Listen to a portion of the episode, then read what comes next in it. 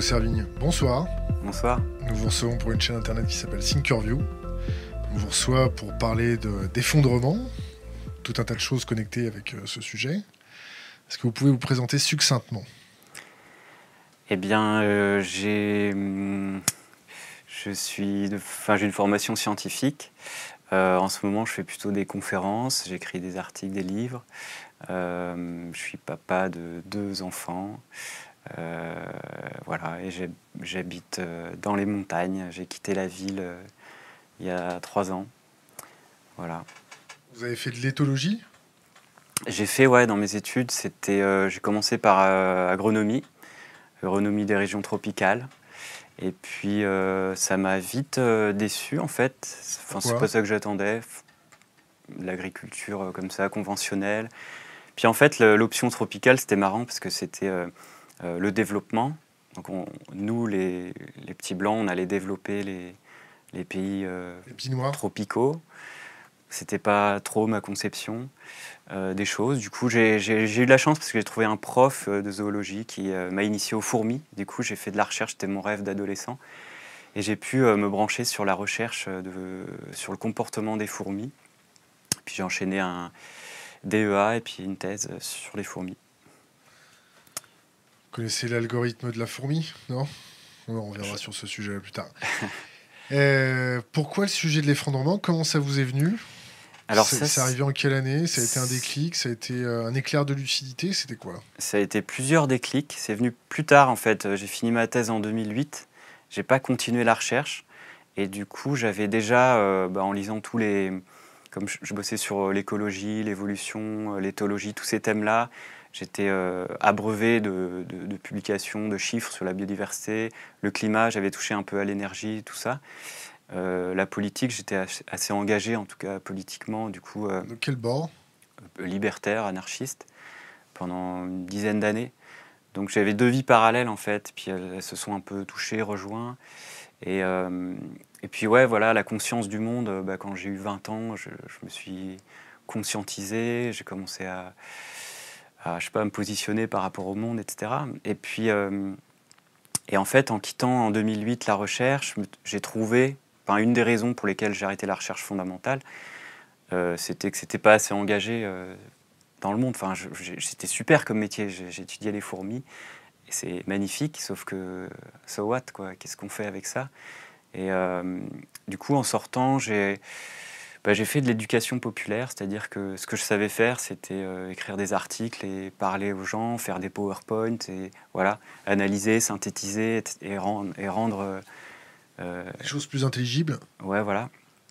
Et et puis les déclics, c'était bah, j'avais cette mauvaise, pas pressentiment, mais mauvaise sensation que bah, les choses vont pas bien.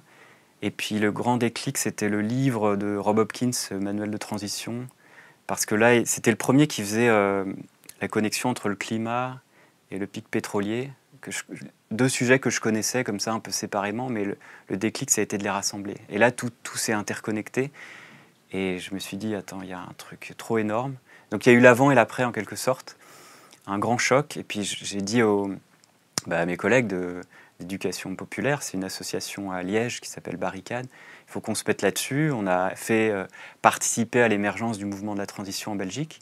Le livre, euh, du coup, a été traduit en français. C'était 2008 en anglais, je crois, et 2010 en français. Et on est tout de suite parti là-dessus. Ça m'a passionné. Et euh, le thème de l'effondrement, alors c'était pas encore là à l'époque, mais je crois que c'est un ou deux ans après, j'ai fait une étude sur l'agriculture sans pétrole. Donc mes, ma formation en agronomie, et collé au pic pétrolier, ça donne quoi? Et du coup, les, agronomes, en fait, ils parlaient souvent de peut-être la fin des énergies fossiles, mais sans plus. C'était euh, un tiret, tu sais, dans les, PowerPoint, euh, voilà, peut-être, c'est un risque. Et puis les spécialistes du pic pétrolier, parce que du coup, j'allais à des colloques, j'ai participé à l'ASPO, l'association pour l'étude du pic pétrolier et de gaz euh, en Belgique. Et puis eux. Vous connaissez, vous connaissez Daniel Ganzer, non? Non. il est en Belgique? partie de ce truc-là, non Il est en Suisse. Non, j'ai pas connu en Suisse. Mais du coup, euh, eux, c'était pareil. Ils, faisaient des PowerPoint en disant bon, voilà, euh, il y aura des problèmes euh, dans l'économie. Puis un tiret, c'était l'agriculture. Il n'y avait pas de connexion. Du coup, j'ai fait une étude pour Barricade sur l'agriculture, disons, sans pétrole. pour moi, c'était un déclic parce que j'amorçais déjà des, voilà, une, une réflexion qui était nouvelle en, Europe. Parce que j'ai vu en Belgique, en Belgique aux États-Unis, il y avait déjà des, deux, trois penseurs, des centres, je pense au Land Institute avec Wes Jackson qui, euh, travaillait là-dessus. Il développait des nouvelles euh, techniques de traction animale. Enfin, c'était fou pour un agronome. Et même des céréales pérennes, des céréales qui ne doivent pas se ressemer. Enfin, c'était génial. Et en Europe, rien. J'ai même demandé, je me souviens à une conférence à Michel Griffon, un des, euh, un des, bah, des, grands penseurs de l'agriculture, de l'agronomie en France, qui était, je crois, directeur euh, adjoint de la recherche, de l'Agence nationale pour la recherche, ou un truc comme ça. Et puis je lui pose une question après sa conférence, je lui dis, euh, et l'agriculture sans pétrole, post-pétrole? Il me regarde, il fait, ah, ouais, c'est intéressant. J'avais jamais vu ça sous cet angle. Et je lui demande est-ce qu'il y a des labos de recherche qui, en Europe qui travaillent là-dessus? Non. Et du coup, ça m'a voilà, ça, m'a remotivé à, me mettre là-dessus. Et alors, j'ai eu la chance de rencontrer après euh, l'Institut Momentum. Il y avait Yves Cochet, Agnès Sinaï, etc. Et ils m'ont invité à faire ces recherches. Et là, euh, à présenter ces recherches, pardon. Et là, c'était quoi? C'était, bah oui, c'est Yves qui Yves Cochet, qui m'a euh, demandé du coup de faire un rapport pour le Parlement européen, le groupe Les Verts, sur l'avenir de l'agriculture en Europe. C'était super, mon, sujet. Je me suis lâché. Euh, il m'a dit euh, sous l'angle de la résilience. Alors la résilience, la capacité de se remettre des chocs pour un système, ça veut dire quoi? Ça veut dire que si on parle de résilience, on parle de catastrophe. Donc il m'a dit ta carte blanche. Et là, je me suis fait plaisir. Donc j'ai été voir en climatologie, en biodiversité, en pétrole. Et euh, comme j'étais payé pour ça, j'ai pris. Euh, oh, c'était dans les 2000 et quelques, un truc comme ça. Brut, net Je ne me rappelle plus, je ne sais plus. Et, euh, et, il m'a, et du coup, j'ai pris un été, je me suis pourri l'été avec ma compagne et on avait. c'est toujours la même ou Ouais, c'est toujours la même. Mais on s'est pourri l'été parce que. Enfin, moi, ça m'a bouleversé. J'avais des tas, des piles d'articles comme ça et tous les jours, tous les jours, en pleine vacances, avec les bébés et tout ça. C'était, c'était dur. Enfin, j'en ai, j'ai, perdu 6 kilos, je me souviens. Et après, voilà, pendant 4 mois, je me suis gavé de tout ça. Et puis en 3 semaines, c'est, sorti, ce, rapport. Et ça a fait un petit buzz parce qu'à l'époque, euh, Olivier de Scuter, qui était rapporteur des Nations Unies euh, pour le droit à l'alimentation, en fait, il habitait à Bruxelles, je le connaissais, je lui ai envoyé le rapport, il m'a fait c'est super il m'a soutenu au Parlement. Et du coup, il y a un éditeur qui est venu me voir. Et moi, j'avais donné toutes mes tripes, tout, mon cœur, enfin tout euh, dans, ce rapport. Et euh, j'étais content. Du coup, un éditeur venu me voir, un petit éditeur, il m'a dit il faut en faire un bouquin. Et c'est marrant parce que à partir du moment où il y a eu le bouquin, bah, on a commencé à m'écouter. C'est bizarre parce que avant, quand il y a eu un rapport, c'est en PDF, c'est un rapport, on s'en fout, c'est un langage, technocratique. Ben, il n'y a pas tellement de, d'impact, même pour la famille, les amis. Bon, tu as fait un rapport, ouais, super. Euh, et puis le bouquin, ça change le regard des gens.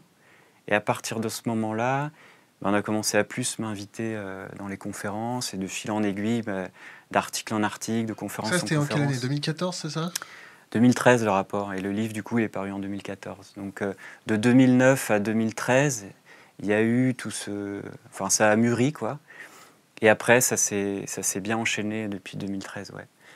Vous n'avez pas fait de dépression à la suite du bouquin? Euh, Dépression, j'en ai fait une pendant ma thèse, mais ça n'avait rien à voir. La dépression, bah, dans tous ces déclics, c'est marrant parce que j'ai fait la liste des déclics, ça je vous invite à le faire, d'ailleurs à tous ceux qui nous écoutent. des moments euh, où on se fige, on lit quelque chose, on fait oh, putain, et là, on part en. Voilà, il y a l'avant et l'après. Et en fait, j'en ai listé 30 ou 40. Et j'ai noté à chaque fois l'émotion qu'il y avait. J'ai noté le, ce qui s'est passé. Et en, revoyant dans le rétroviseur, c'est assez, euh, assez impressionnant. Et le moment de dépression, c'était. Euh, mais ça, je le raconte souvent, c'est quand j'ai interviewé Denis Meadows, le co-auteur du, rapport au Club de Rome. Il était venu en 2011 en France. 2011, ouais. Pour présenter euh, la traduction du troisième rapport euh, traduction en français, que je conseille d'ailleurs. Et puis lui, il disait partout, à Libé, Le Monde, pardon, il disait, voilà, il parlait d'effondrement, il disait c'est trop tard, Je me souviens, le titre, c'était Il est trop tard pour le développement durable. Énorme comme, titre. Et enfin, ça choquait les gens. Moi, j'étais super content qu'il puisse le dire. Il a été invité à l'Institut Momentum, d'ailleurs. Et, et alors, l'anecdote, c'était marrant parce que j'étais en Belgique et je voulais faire un article pour le magazine écologiste écologie politique belge qui s'appelle Imagine demain le monde. Et euh, d'ailleurs, il est publié en France, enfin bref. Et, et, donc, je dis au rédacteur chef, il faut aller voir Denis Meadows, c'est fou ce qu'il dit. Euh, ok, vas-y, tu l'interviews. Je vais à la conférence de presse le matin et j'étais tout seul. en fait, ce jour-là, ce matin-là, le, roi avait convoqué tous les journalistes parce qu'il nommait un nouveau gouvernement. gouvernement. La Belgique venait de, de, de passer deux ans sans gouvernement. Et du coup, tous les journalistes sont partis. Je me suis retrouvé deux heures ou trois heures avec Denis Meadows. Après, j'ai dû l'emmener quelque part. Et il se trouvait que j'allais. Enfin, j'ai passé la journée avec lui. Et, euh, j'avais, je venais de lire tous les rapports. Ça m'avait. Et voilà, pendant peut-être euh, deux, trois mois après, j'étais vraiment mal. On a bien discuté, on est allé au fond des choses. Lui, il nous a dit des choses. Euh, enfin, il m'a dit des choses bien. Comme? Bien profondes. Enfin, bien. Bah, sur le fait que ça fait 40 ans qu'il dit ça personne l'écoute. Enfin, il, a, il revenait d'Allemagne, c'était marrant, et il avait vu bah, tout, plein de... syndrome de la Cassandre. Ouais, c'est ça, ouais. Mais il avait vu des hauts fonctionnaires, il avait vu des gens importants, voilà, un peu euh, qui politiquement, scientifiquement, enfin dans les milieux scientifiques politiques. Et puis il disait, mais attends, les Allemands, ils se préparent euh, à des chocs euh, importants. Enfin, il y a des, ça, ça remue derrière. Ça comment? Bah, je ne sais plus ce qu'il m'avait dit. Il disait euh, ils impriment des Deutschmark en masse, tu vois, alors que c'est on est à l'euro et que personne n'en parle. Que voilà. Et puis en Allemagne, enfin, je sais plus, c'était il y a un an ou un an et demi. Il y a l'info qui était sortie que le gouvernement demandait à la population de, de, faire des vivres pour au moins deux semaines, d'avoir deux semaines d'autonomie chez soi. C'est une info énorme. Enfin, il y a d'ailleurs un pays, il faut fact-checker ça d'ailleurs, mais il y a un pays nordique euh, récemment, il y a genre 4 ou 5 mois, qui a fait la même déclaration, mais pour, deux, pour, pour plus que deux semaines. ça, c'est la Suède qui se prépare à la guerre avec la, Russie, ça. Ah, ok. Et euh, ben voilà, donc c'est des infos qui, voilà, qui, qui sortent, c'est des, des, signaux faibles. J'ouvre une parenthèse pour euh, nos auditeurs et, nos spectateurs. On part pour une longue interview, donc asseyez-vous euh, bien profondément dans votre siège. Il n'y a pas d'invité après, et là, là c'est un sujet, on va le creuser euh, profond. Et on a commencé en retard. Et, et, en plus, par, par ma faute, on a commencé en retard. Et, et, auditeur et auditrice, bien entendu. Pablo, euh, ce, cet éclair de lucidité quant aux, fondamentaux de soutenabilité sociétale, quand tu, si on peut se tutoyer, quand tu, les abordes avec tes proches, est-ce que tu peux me décrire ton approche selon les différents cercles autour de toi? Alors le cercle proche, ta femme, tes enfants, euh, ta grand-mère, ton cercle un peu plus élargi, ton meilleur pote, et tu grossis, tu grossis. Comment ça se passe? Tu t'abordes ce problème comment? Tranquillement. Euh, bon, alors là, ça a un peu changé avant et après les livres. C'est-à-dire qu'avant euh, justement ce déclic de la publication des livres, c'est vrai qu'on me prenait un peu pour un fou, euh, pour un emmerdeur, pour euh, voilà, c'était ça, ça, partait vite en blague. Tu voyais tout en noir. Ouais, moi je sais faire des blagues là-dessus, donc c'était pas tant ça, c'était ça partait sur des blagues et puis on arrêtait d'en parler. Et puis parfois il y avait des petites fissures dans la conversation, des petits éclairs, des petits parfois pendant, je sais pas, quelques minutes euh, avec les amis, avec la famille. Bah, on parlait, je sais pas, d'OGM, ça intéressait, du coup j'en parlais. Et puis, puis on oubliait. Enfin voilà, c'était, c'était pas facile. Avec ma compagne, bah, j'ai eu de la chance, c'était assez graduel. Du coup, ça bah, ça n'a pas fait péter les choses. Mais je sais qu'il y a des, des amis euh, pour qui c'est, un sujet toxique, ça a fait péter des couples. Euh, et des amitiés, enfin voilà, c'est, normal, hein, c'est un gros sujet ça, bouleverse les représentations qu'on a de l'avenir, de, tout. Quoi. Et, euh, alors maintenant, depuis la publication des livres, ça a changé. Parce ça les met en catatonie émotionnelle. ouais, non, mais ça rend crédible aussi un discours. Il y a, eu, ça. Moi, du coup, moi, j'ai eu plus d'expérience pour en parler. Euh, j'aborde, enfin, je, sais m'adapter au public, je, sais. Et puis il y a les livres qui sont là, du coup ça fait sérieux. Et, ceux qui l'ont lu, ça les laisse libres de parler, d'aborder le sujet avec moi, et donc moi je l'aborde volontiers. Mais si on l'aborde pas, je vais pas forcer les choses. Je force jamais en fait. Je cherche pas à convaincre. T'as pas l'impression d'être entouré de zombies? Euh... Non, pas tellement. Mais là aussi, il y a un biais parce qu'à chaque fois, je fais une conférence, il y a plein de gens qui viennent, les salles sont combles, et, je reçois beaucoup de messages. Euh, c'est-à-dire que j'arrive pas à, trier, à lire des messages magnifiques de soutien, etc. Donc, ouais, il y a un biais parce que peut-être j'en vois moins euh, des, gens incrédules. En fait, je vois beaucoup de gens qui y croient, et ça, ça me touche. On est vraiment nombreux, quoi. Enfin, dans les conférences, mais par Internet, il y, a vraiment beaucoup de gens qui ont cette intuition, qui comprennent, qui se mettent à croire, qui se mettent à cheminer, et qui font toutes ces... Quoi croire?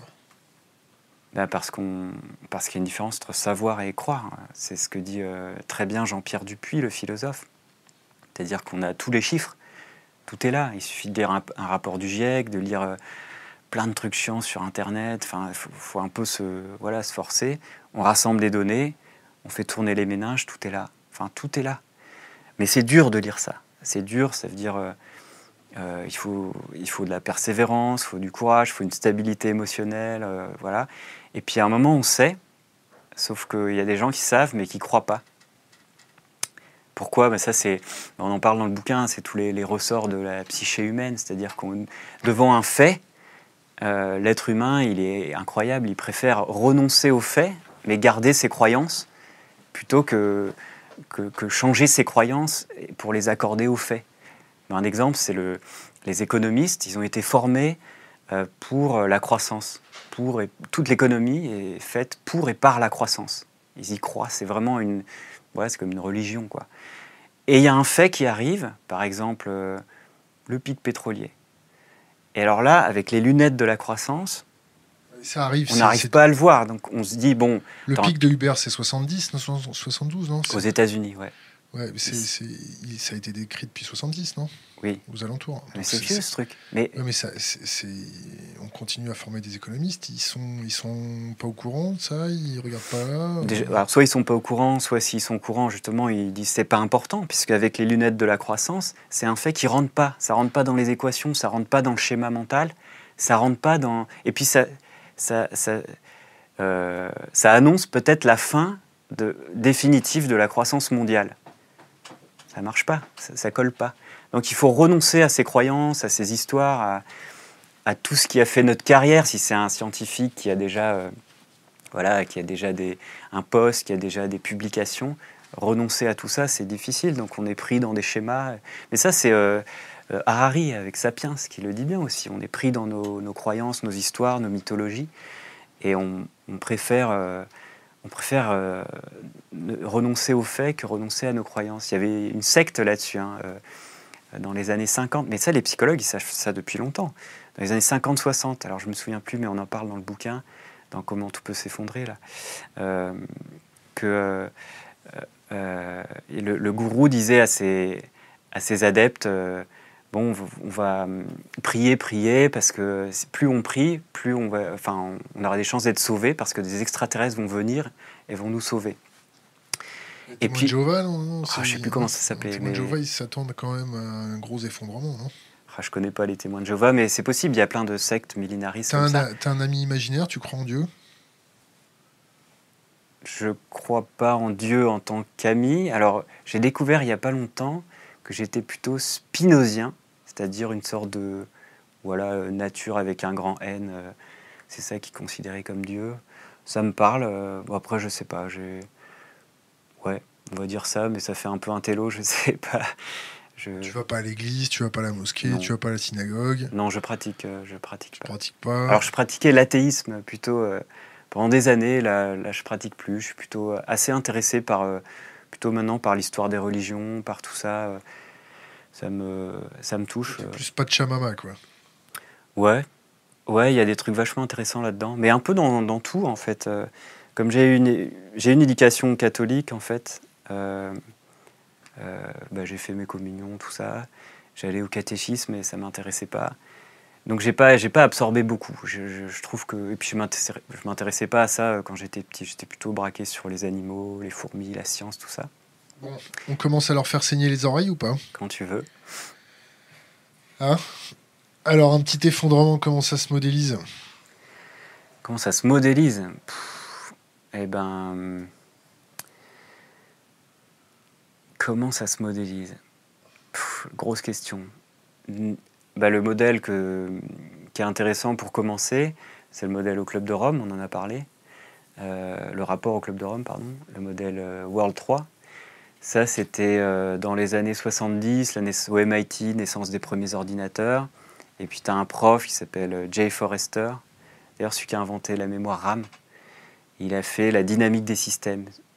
Voilà, il a créé une discipline où, il, crée des systèmes avec plein, de boucles de rétroaction et puis là, il met ses étudiants, donc Denis Meadows, etc., toute une équipe sur euh, le modèle World 3. Donc ils ont modélisé le monde avec euh, euh, croissance, croissance économique, industrie, population, taux de natalité, taux de mortalité, tout ça, voilà, c'est assez complexe.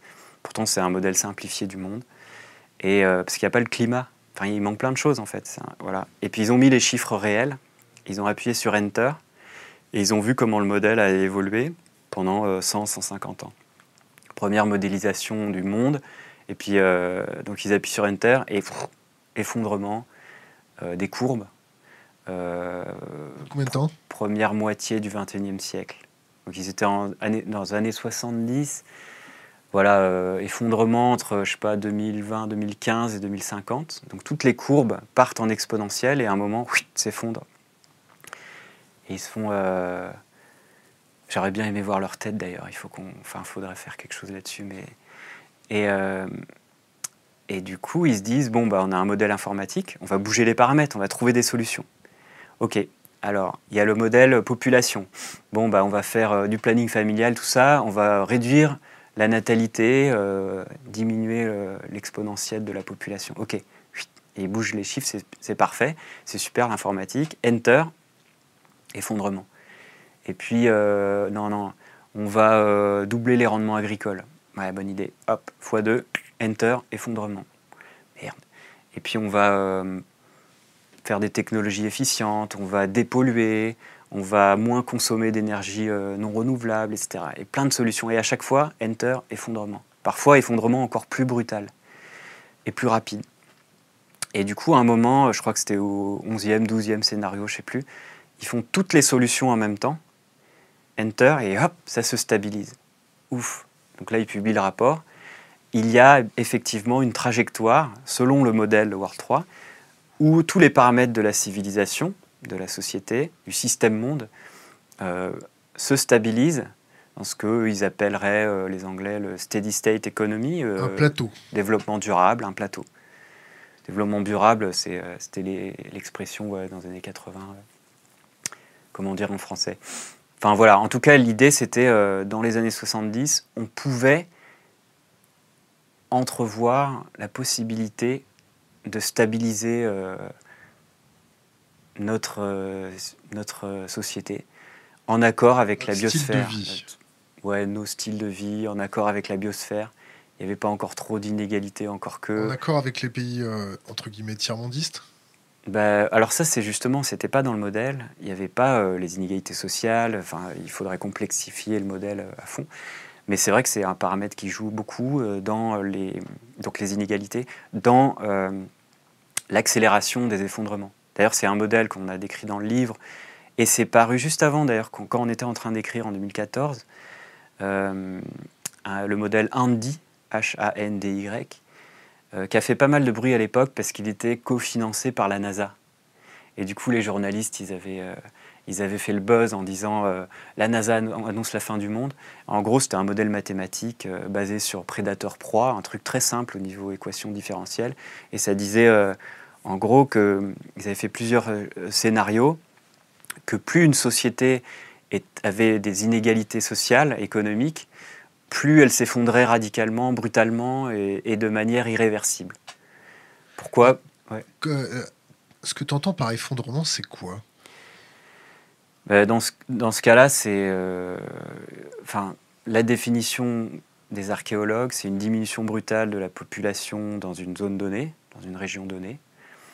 Euh, ça, c'est une définition qui est pas mal euh, quand on regarde a posteriori, quand on regarde euh, le cas de la civilisation romaine, maya, etc. Par contre, pour nous, c'est un peu délicat. Si on dit, et c'est une possibilité, qu'un effondrement global a déjà commencé maintenant, aujourd'hui, parler en termes de population, voilà, cette définition n'est pas terrible. Du coup, nous, on a utilisé la définition qu'avait proposé Yves Cochet, qui est le processus à l'issue duquel les besoins de base de la population, euh, se chauffer, se nourrir, se déplacer, ne sont plus fournis euh, par des services encadrés par la loi et de manière euh, durable. Donc là, c'est une définition un peu plus discutable, mais plus tangible pour discuter d'effondrement aujourd'hui pour les générations présentes. C'est pour ça que on sous-titre le livre. C'est du genre quoi? C'est genre banlieue 13, euh, la route, euh, c'est du genre quoi? Bon, alors ça, c'est ouais, Mad Max, euh, il y a Guérilla d'Oberton, il y a plein de romans post-apocalyptiques, plein d'imaginaires qui, qui émergent du coup quand on parle d'effondrement. Nous, on a choisi le mot effondrement pour ça, justement, pour faire péter l'imaginaire, pour mettre les pieds dans le plat, pour éviter que ça soit récupéré, parce que moi, j'avais pendant des années utilisé le mot transition, depuis 2009-2010. Transition, la stratégie du mot transition, c'est d'être neutre, justement. C'est un mot gentil, c'est un mot neutre qui ne clive pas. Et du coup, qui est inclusif, c'est-à-dire qui, qui prend tous les courants, toutes les étiquettes, et on est tous dans le même bateau. Et on va faire une grande transition, c'est-à-dire qu'on va... On va tous s'aimer ça va, bien se passer. C'est vrai qu'il y a un côté ah, positif, ah. mais ça fait du bien. C'est un côté positif ou c'est un côté bisounours? Ce que tu veux, ça dépend de ta culture. Alors, beaucoup de gens euh, traitent ça de bisounours. Tu as un arc-en-ciel sous ton t-shirt? Et euh, pourquoi pas, c'est OK. C'est très positif. J'ai remarqué que ça, fait, ça a mis, enfin, comment dire, ça, ça a provoqué des prises de conscience euh, quand même chez beaucoup de gens qui, euh, enfin dans tous les milieux, donc euh, apolitisés, politisés, de gauche, de droite, des vieux, des jeunes, beaucoup de femmes aussi, parce que dans les milieux, euh, enfin politisés, il y avait beaucoup d'hommes. Du coup là, j'ai vu le public changer en fait. C'était à Liège et c'est un terreau associatif très militant, très de gauche, très ouvrier à Liège. Et du coup, on s'est mis sur la transition et le public a changé. C'est vrai que ça a fait quelque chose. Et puis il y a des écueils, enfin on peut en parler si tu veux, mais c'est stratégiquement, ça a une image apolitique et c'est voulu. Par contre, ils ont un discours clair sur le pic pétrolier, sur les catastrophes, c'est lucide, mais c'est apolitique. Mais c'est une stratégie, parce qu'en fait, c'est très politique le mouvement des, des villes en transition. C'est se réapproprier euh, euh, la politique municipale, faire les choses concrètement, avancer. Enfin, ça... Mais se réapproprier la politique municipale, c'est pas un pansement sur une jambe de bois quand tu vois l'inertie de notre société? Parce qu'on les voit bien, les gars euh, qui font des petits potagers euh, dans Paris, euh, là où les chiens font pipi par terre, où ils mettent des petits choux, ils font des petits bacs à fleurs, ils se font des bisous le dimanche, ils plantent leurs graines. Là, tu caricatures, mais. Non, je me fais l'avocat du diable. Il y a, y a... Combien il faut de mètres carrés de potager en superculture améliorée façon Inca pour soutenir une famille de six personnes? Non, mais c'est pas ça la question. Le truc, c'est que. Bah, c'est ma question. Ouais, non, mais euh, on peut discuter de ça. Il y a 300 mètres carrés, non? Je sais pas, les mètres carrés. Mais il y a plein. Enfin, c'est critiquable parce que les potagers sous les toits, enfin, il y a des les fermes urbaines ultra technologiques qui utilisent l'électricité, des métaux, euh, voilà, du verre, etc. Tout est critiquable. Mais il y a, il y a, comme je disais, ça prend des années de, de, de, de se rendre compte de ça et on y va graduellement. Si tu dis à quelqu'un qui découvre, tu lui dis tout, tu lui balances tout, ça le casse. Moi, j'ai déjà cassé des publics. Au début, j'étais enthousiaste. J'ai fait un cours de 4 heures. J'ai balancé tous les graphiques sur le climat et tout. Ils étaient démontés. Ils, étaient, démontés ou ils n'étaient pas équipés pour comprendre? Mais c'est pareil. Ils étaient pas bon. Il y a la manière de le dire, il y a ce qu'on dit. Il faut s'adapter au public. Et du coup, toutes ces petites initiatives qui ont l'air gentilles, parce que peut-être ça fait des années qu'on est là-dedans, parce qu'on voit peut-être d'autres facettes, on a d'autres cultures, etc. euh, ça peut paraître dérisoire, mais ça fait du bien aux gens, ça les met dans l'action. Et puis ils se rendent compte après quelques mois que c'est pas assez. J'ai eu beaucoup de gens qui m'ont dit Putain, c'est quoi ce potager? Euh, Ça va, ça, va pas nourrir ma famille. Mais en même temps, quoi, ils ont fait du lien dans le quartier, ils ont développé un lien, je sais pas, avec les élus. Du coup, ils ont obtenu ça, ils ont obtenu un financement. Ils se sont bougés, ça les a motivés. Et ça leur a permis, par exemple, de quitter leur boulot, de se dire bah, Je fais une formation en traction animale. Et puis on y va petit à petit. Et faut, enfin, je pense qu'il faut pas trop juger. Pas, je ne juge pas, je me fais l'avocat du diable. non, mais il y a beaucoup de gens qui ont tendance à juger. À juger quoi? bah Justement. Sur, le, côté pansement sur une jambe de bois? Bah ouais, et puis de l'autre côté, euh, c'est des caricatures. Il y a les. Survivalistes. Voilà, les bisounours. Euh, il y a les bisounours et les survivalistes. Et puis chacun. Les bisounours noirs. C'est ça, ceux qu'on les éclaire euh, au milieu du t-shirt, c'est ça?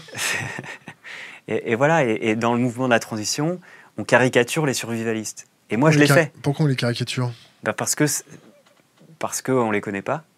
Parce... Pourquoi tu n'as peut-être pas cherché à les, connaître? Alors au début, non. Parce que justement, euh, c'était...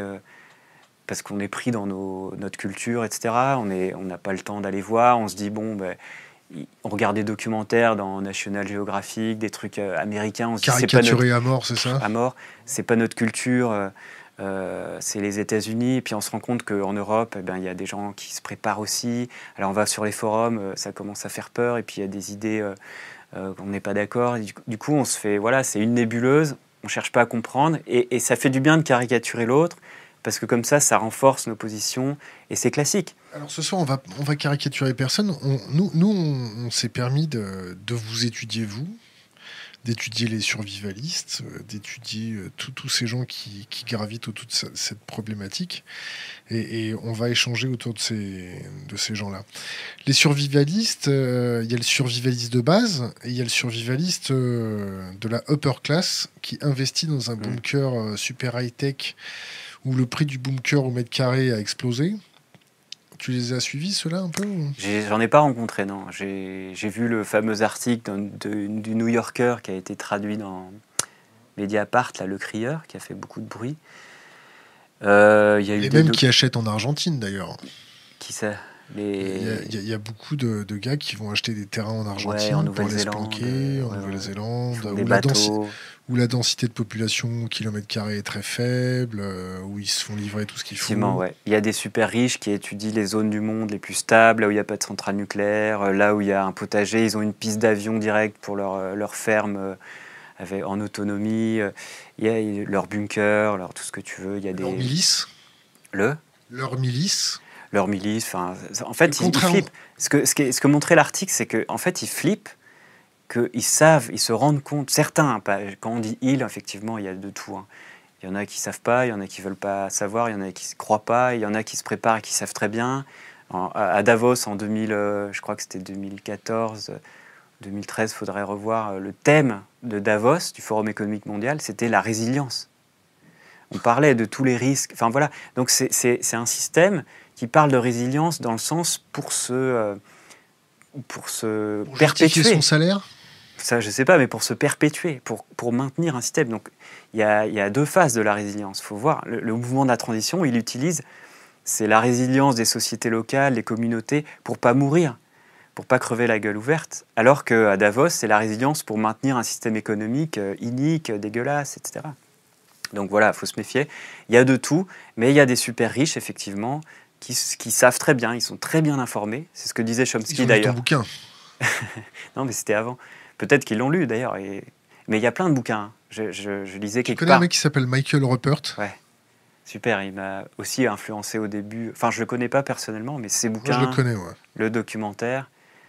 Tu, collapses, c'est ça? Non? Collapse, ça m'avait bouleversé à l'époque, ouais. Euh, mais voilà, aux États-Unis, il y avait un chiffre, il faudrait aussi euh, vérifier, mais 12 000 titres de livres sur le survivalisme. Pas 12 000 livres, 12 000 titres différents. C'est une véritable culture. Enfin, c'est voilà, il y, y a, beaucoup. Donc forcément, on est, à un moment, on est au courant. Il suffit d'arriver à y croire. Toute l'info est là.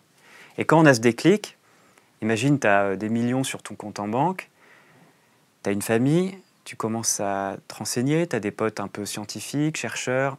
Dans le renseignement Dans l'enseignement, si tu veux, tu as, euh, as, des moyens, Premier réflexe, tu te dis, bon, je vais m'acheter une cabane euh, dans le Montana, petits trucs à la Walden. Il voilà. a ta nana qui dit écoute, ça te casse les couilles parce qu'il y aura culturellement rien pour survivre, donc laisse tomber ta, ta cabane.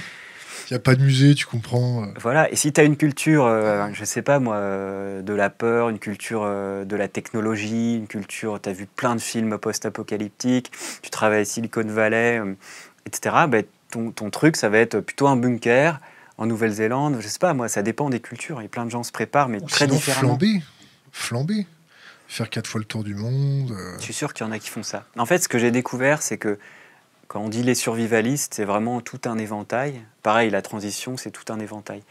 Et en creusant, parce que du coup, nous, notre euh, cheval de bataille, je dirais, c'est d'aller complexifier les choses. On pose le mot effondrement, on va voir ce qu'il y a derrière. Survivaliste, c'est quoi on va, on va essayer de voir derrière, donc ça fait partie de nos futures recherches, même si au début on a caricaturé, etc., euh, etc. Et donc euh, survivaliste, eh ben, il y a de tout aussi. Il y a euh, des gens d'ailleurs qui veulent plus s'appeler survivaliste parce que ça a été connoté ici un peu extrême droite, et du coup forcément... Beaucoup quand même. Bah ouais, certains, beaucoup. Dommage. Du coup, ouais, en France, on a tendance, dès qu'il y a étiquette extrême droite, on balaye, on bloque l'accès à certains médias, etc. Ce qui est profondément stupide d'ailleurs. Moi, enfin, moi, je trouve aussi, parce qu'il faut aller voir aussi ce qu'il y a derrière. Euh, mais c'est des phénomènes typiques, ce que je disais tout à l'heure. Ah, bisounours, on balaye d'un revers de main. Survivaliste, on balaye.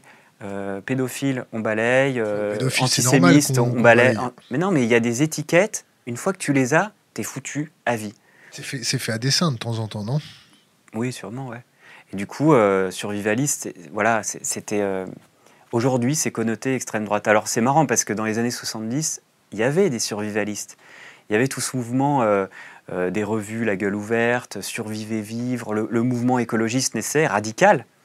Alors, il y a le parti qui est né, puis il y a les radicaux, enfin, les, les écolos durs, quoi, qui se préparaient à la à l'apocalypse nucléaire, etc. Ils étaient, c'était des survivalistes, mais plutôt gauche, extrême gauche. Ils étaient dans l'autonomie, le partage, euh, voilà, euh, le Larza, etc., enfin le, retour à la terre. Et aujourd'hui, c'est paradoxal, c'est plutôt l'extrême droite. Mais il y a des gens justement qui, veulent, qui, font des retours, comment dire, des, stages euh, de, comment ils disent, de, de, retour à la vie sauvage, d'immersion, de, survie, de survie douce. Il y a plein de termes comme ça. Mais ouais, aller manger les plantes sauvages et tout. Refaire un, tu vois, faire du feu, euh, apprendre à vivre dans la forêt.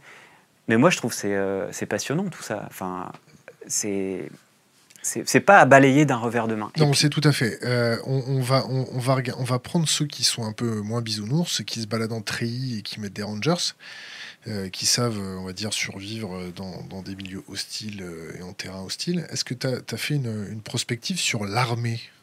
Est-ce que tu t'es un peu intéressé? On va, prendre notre armée française, euh, ensuite peut-être l'armée européenne, et puis ensuite euh, différentes armées euh, comme États-Unis, Russie.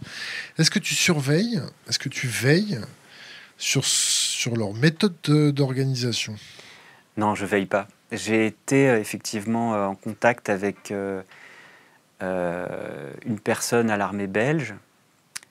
Qui l'armée belge Belge, l'armée suisse et l'armée française. Euh, quel grade, quel poste? Je sais pas. Euh, Qu'est-ce que tu appelles être mis en relation Tu les as croisés autour d'une bière Il y en a un, c'est c'est un, un ami, euh, je savais pas qu'il un ancien, enfin un ami de il y a 20 ans, on s'est, on s'est perdu de vue, on s'est revu récemment et puis il avait fait l'armée. Il avait arrêté ce qu'il faisait, voilà. Et du coup, il m'a raconté toute sa vie. Et puis en fait, on s'est revu parce qu'il a découvert par ses études d'officier à l'armée le problème du pic pétrolier, que l'armée n'était pas du tout préparée. Ça, c'était le Belge. Ouais. En Belgique, c'est pas du tout une culture de la préparation. Et du coup, lui, il a, il a fait un gros travail justement euh, de, sur ces sujets pour amener ce sujet en fait à l'armée. Et c'est, et c'est passionnant. Et du coup, il y a. Alors, le Suisse, je me souviens plus. Mais j'ai découvert que l'armée suisse était, bah, avait une culture euh, comme les Suisses de la, plus de la préparation. Euh, non seulement chacun chez soi a un bunker, a une arme, etc., et potentiellement soldat, c'est une armée de milices. T'as jamais suivi l'exercice suisse qui s'appelle Stabilo Doué Avec des milliers de blocages des frontières. Euh, ouais, ouais, ouais. Si, si, mais ils ont fait un, exercice blocage de effondrement de l'Italie, blocage des frontières, effondrement de la France. Ils ont fait une simulation aussi. Il y avait, je sais pas, un flux massif de voilà de réfugiés. Donc 6000 Suisses qui étaient mobilisés pour cet exercice grandeur nature. C'était peut-être 2000. 2000. Ouais, Vérifiez, on va se faire fact-checker. allez, allons-y. Mais euh, en Belgique, c'est très intéressant parce qu'il n'y a pas du tout cette culture de la préparation. Et la Belgique, c'est un pays plat sur lequel toutes les armées passent et c'est un lieu de passage. En fait, l'armée n'est pas du tout formée pour bloquer, pour garder un pays. C'est pas ça le rôle. Du coup, il n'y a pas cette culture. Et en France, c'est un peu différent, c'est beaucoup plus opaque.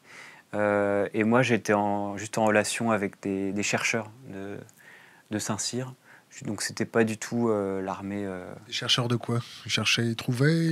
C'était chercheurs. Euh, C'est des chercheurs bah, sur le la géopolitique, enfin le, je sais pas, des chercheurs. Bah, je suis pas allé les voir, on s'est vu à distance, enfin on s'est parlé à distance. Donc j'ai bah, moins d'infos sur l'armée française, mais j'aimerais bien en avoir. En fait, ce qui m'intéresse, c'est plutôt d'aller voir, comprendre comment il fonctionne, comment l'armée peut éventuellement se préparer ou croit en ces infos ou pas, parce que moi j'avais été, on avait été influencé dans le livre euh, par des rapports de l'armée allemande, euh, états-unienne, australienne sur le pic pétrolier. Donc il décrivait très bien les conséquences que ça pourrait avoir. L'armée allemande, c'était effondrement. Euh, si le pic pétrolier a lieu en 2010, et il a lieu, le, le brut a eu lieu en 2006-2007, l'armée prévoyait un effondrement de nos sociétés 2025-2030. Euh, la Bundeswehr, l'armée allemande. Voilà, bon, c'est des possibilités, mais ça fait quand même réfléchir. Et, l'armée euh, états-unienne, il y avait eu euh, sur le pic pétrolier plusieurs rapports. L'administration fait le rapport Hirsch, qui est passionnant en 2005 sur le pétrole. Ça, il faut aller lire, c'est fou. 2005, on savait déjà tout. Puis après, on se tape 8 ans de bouche. Enfin, c'est terrible. C'est terrible. Et euh, il y a eu pas mal de rapports aux États-Unis, c'est mis en ligne, c'est ça qui est fou, euh, sur le climat. Le rapport entre l'armée, le climat et les possibilités de géopolitique, de déstabilisation, c'est effrayant. Enfin, c'est vraiment fou, quoi. Euh, enfin, tous les scénarios, voilà, il y a eu scénario plus 2 degrés, ils appellent ça catastrophique. Ils font un scénario plus 9 degrés de moyenne, scénario anéantissement, ils l'appellent, avec voilà plus de degrés, euh, guerre nucléaire entre Pakistan et Inde euh, pour les ressources en eau. Pour, euh, enfin, c'est fou. la nappe phréatique là-bas en Inde, c'est catastrophique, non? La nappe phréatique, ouais, j'ai pas trop d'infos là-dessus, mais c'est vrai qu'il y a le, la fonte justement des, glaciers de l'Himalaya et la diminution de l'eau potable. Là, c'est dramatique, surtout qu'au Bangladesh, montée des eaux. Du coup, ça, fait, ça prend en étau des, des milliers, des centaines de millions de personnes. Et en plus, avec les tensions euh, ethniques, etc., là, ils sont en train de construire un mur de je ne sais pas combien de kilomètres de long entre les deux. Euh, voilà, il y a un, climatologue euh, du Bangladesh, j'ai oublié son nom, ça ne me revient pas, mais c'est dans le bouquin, qui parle de génocide climatique, de l'expression. Voilà, et l'armée, le boulot de l'armée, c'est quoi? Ben, C'est de prévoir les mauvaises nouvelles. Forcément, ils sont lucides là-dessus. On peut ne pas les croire. Le gouvernement peut ne pas croire les corps de l'armée qui font de la recherche là-dessus. Mais je pense que c'est le boulot de l'armée d'être, euh, de prévoir ça. Et c'est pour ça que c'est intéressant d'aller voir ce que fait l'armée. Après, dans la recherche, j'ai pas accès du tout euh, à, bah, au, enfin, au commandement, ou je sais pas comment on dit, euh, à ceux qui prennent les décisions, ouais, tout ça, je, je sais pas. T'inquiète pas, après ils vont t'appeler cette émission. je suis en train de jeter un coup d'œil aux questions. Ok, ok, ok. Euh, toi, personnellement, tu es entre les deux, entre survivaliste ou bisounours. Tu as des boîtes de conserve sous ton lit, euh, tu as une calache qui est bien planquée. Euh, tu as un plan B pour pas te faire serrer sur l'autoroute si par exemple les banques tombent du jour au lendemain et que Ringis n'est pas approvisionné. tu as prévu d'utiliser les routes secondaires. tu as un réseau local d'amis qui te permettrait. Non J'ai. Euh, ouais, j'avoue que je suis entre les deux. C'est-à-dire, t'es armé? Non. Enfin, j'ai des couteaux, euh, une carabine, une carabine à plomb. En fait, ouais. Mais peut-être un jour, ouais. Enfin, là, je suis parti à la campagne. Et il y a beaucoup de chasseurs. Donc, euh, enfin, ça fait partie de la culture locale. Donc c'est vrai que ça m'attire bien d'aller connaître justement le, bah, les, gens du village, tout le monde, la, culture locale. Donc à la base, ça m'attirait pas trop la chasse, mais c'est vrai que je, enfin, m'empêche pas d'aller voir et d'aller participer parce que je pense qu'il faut, vivre avec ses voisins, il faut être bien implanté dans, la culture locale. Ça, ça n'arrivait pas quand j'étais en ville. On a vécu longtemps à Bruxelles, j'aurais pas eu l'idée d'aller chasser. Mais voilà, c'est pour dire que j'ai découvert récemment euh, je pense qu'on a tous un survivaliste en nous, en fait, qui s'exprime plus ou moins, qu'on peut, euh, voilà, qui. Mais c'est normal, c'est une sorte de besoin de sécurité euh, quand on a une famille, quand on commence à se faire des, des délires sur des scénarios, etc. Et... L'instinct de conservation chez Pablo, ça donne quoi? Moi, je suis plutôt, euh, plutôt dans l'organisation. Bah, gérer les, je sais pas, le quartier, les voisins même, euh, je serais plutôt pour aller voir. Euh, on est dans un petit village, donc euh, le conseil municipal, comment on s'organise, tout ça.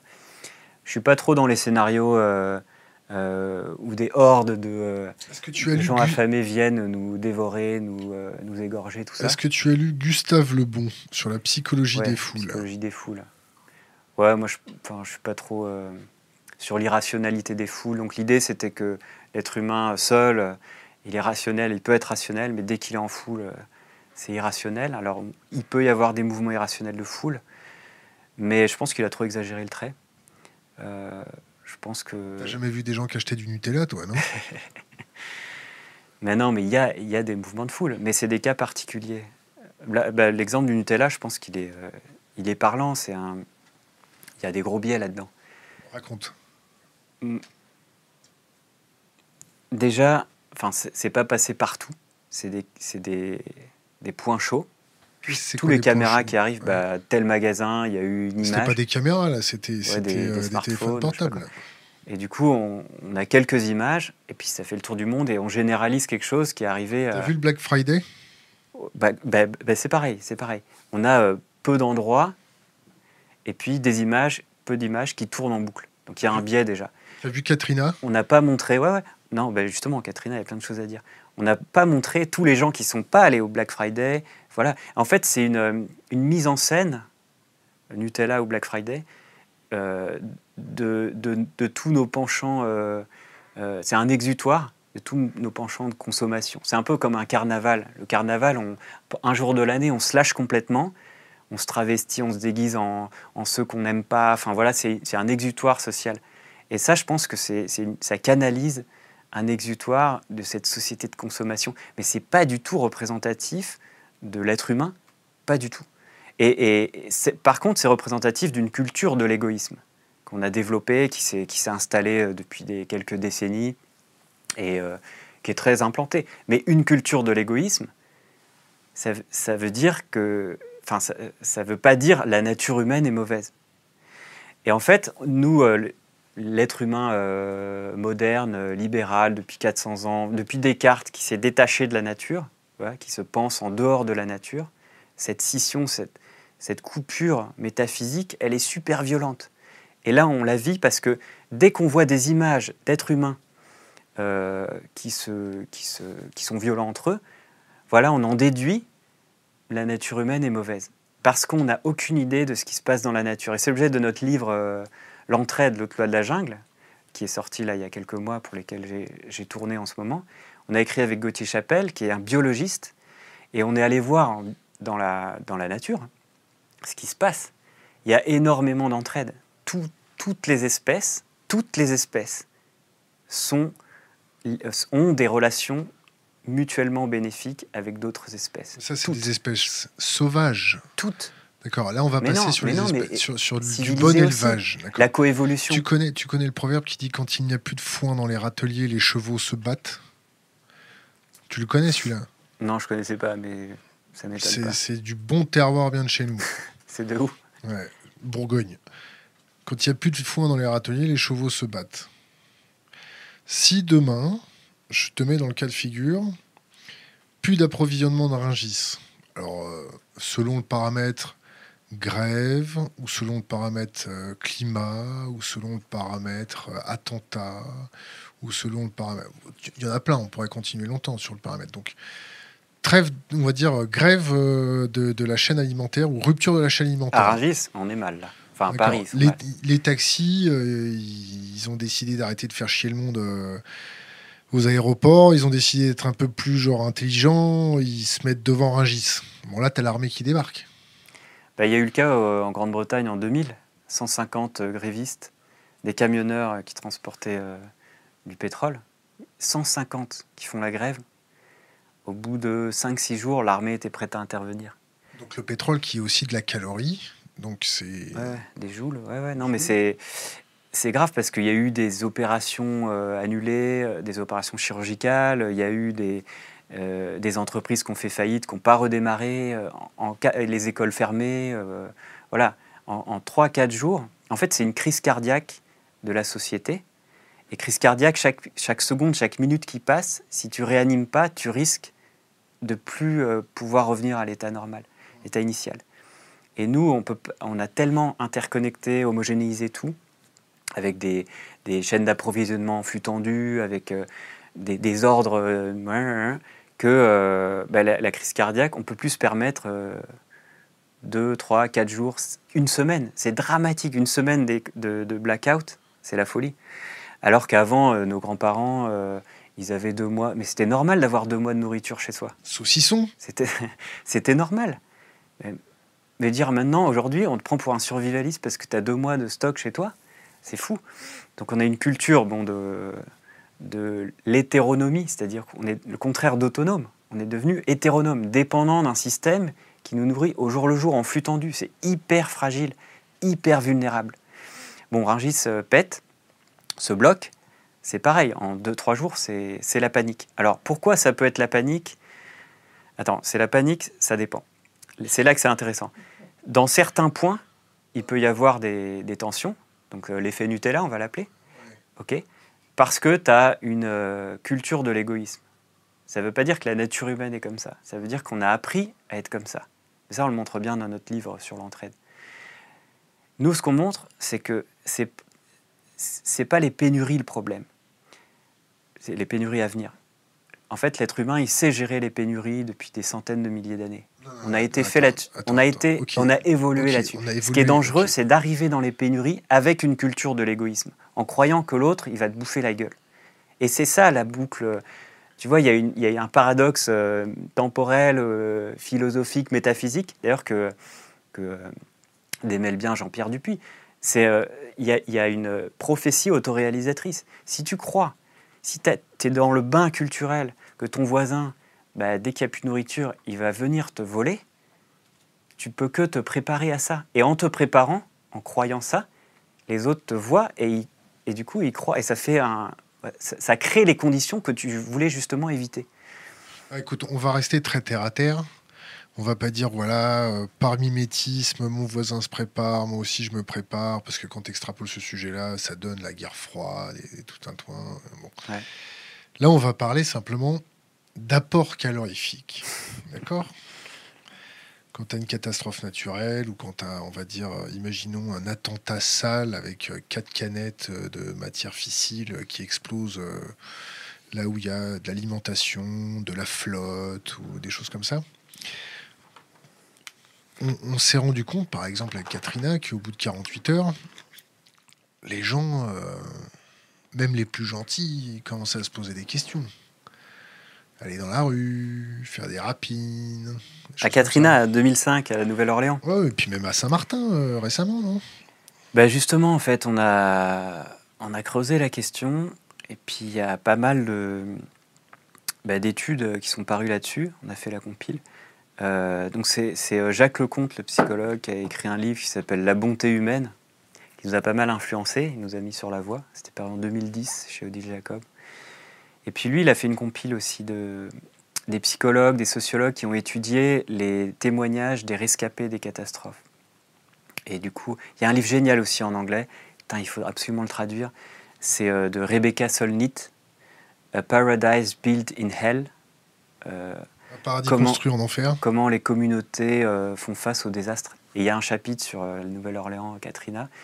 Et en fait, ce qui montre, c'est que dans toutes les catastrophes, les catastrophes brutales, tsunami, attaque terroriste, crash d'avion, incendie, tremblement de terre, etc., le comportement majoritaire, mais ultra majoritaire, c'est l'entraide et l'auto-organisation.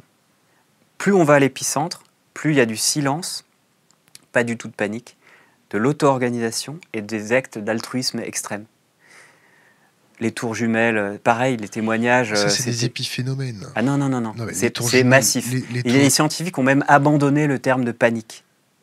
Alors, ce qui se passe, pourquoi Non, mais c'est normal, parce que quand on est choqué, quand tu vois euh, tout ton environnement, voilà, tu cherches la sécurité. Tu cherches d'abord à aider l'autre. Ça, c'est sur le moment.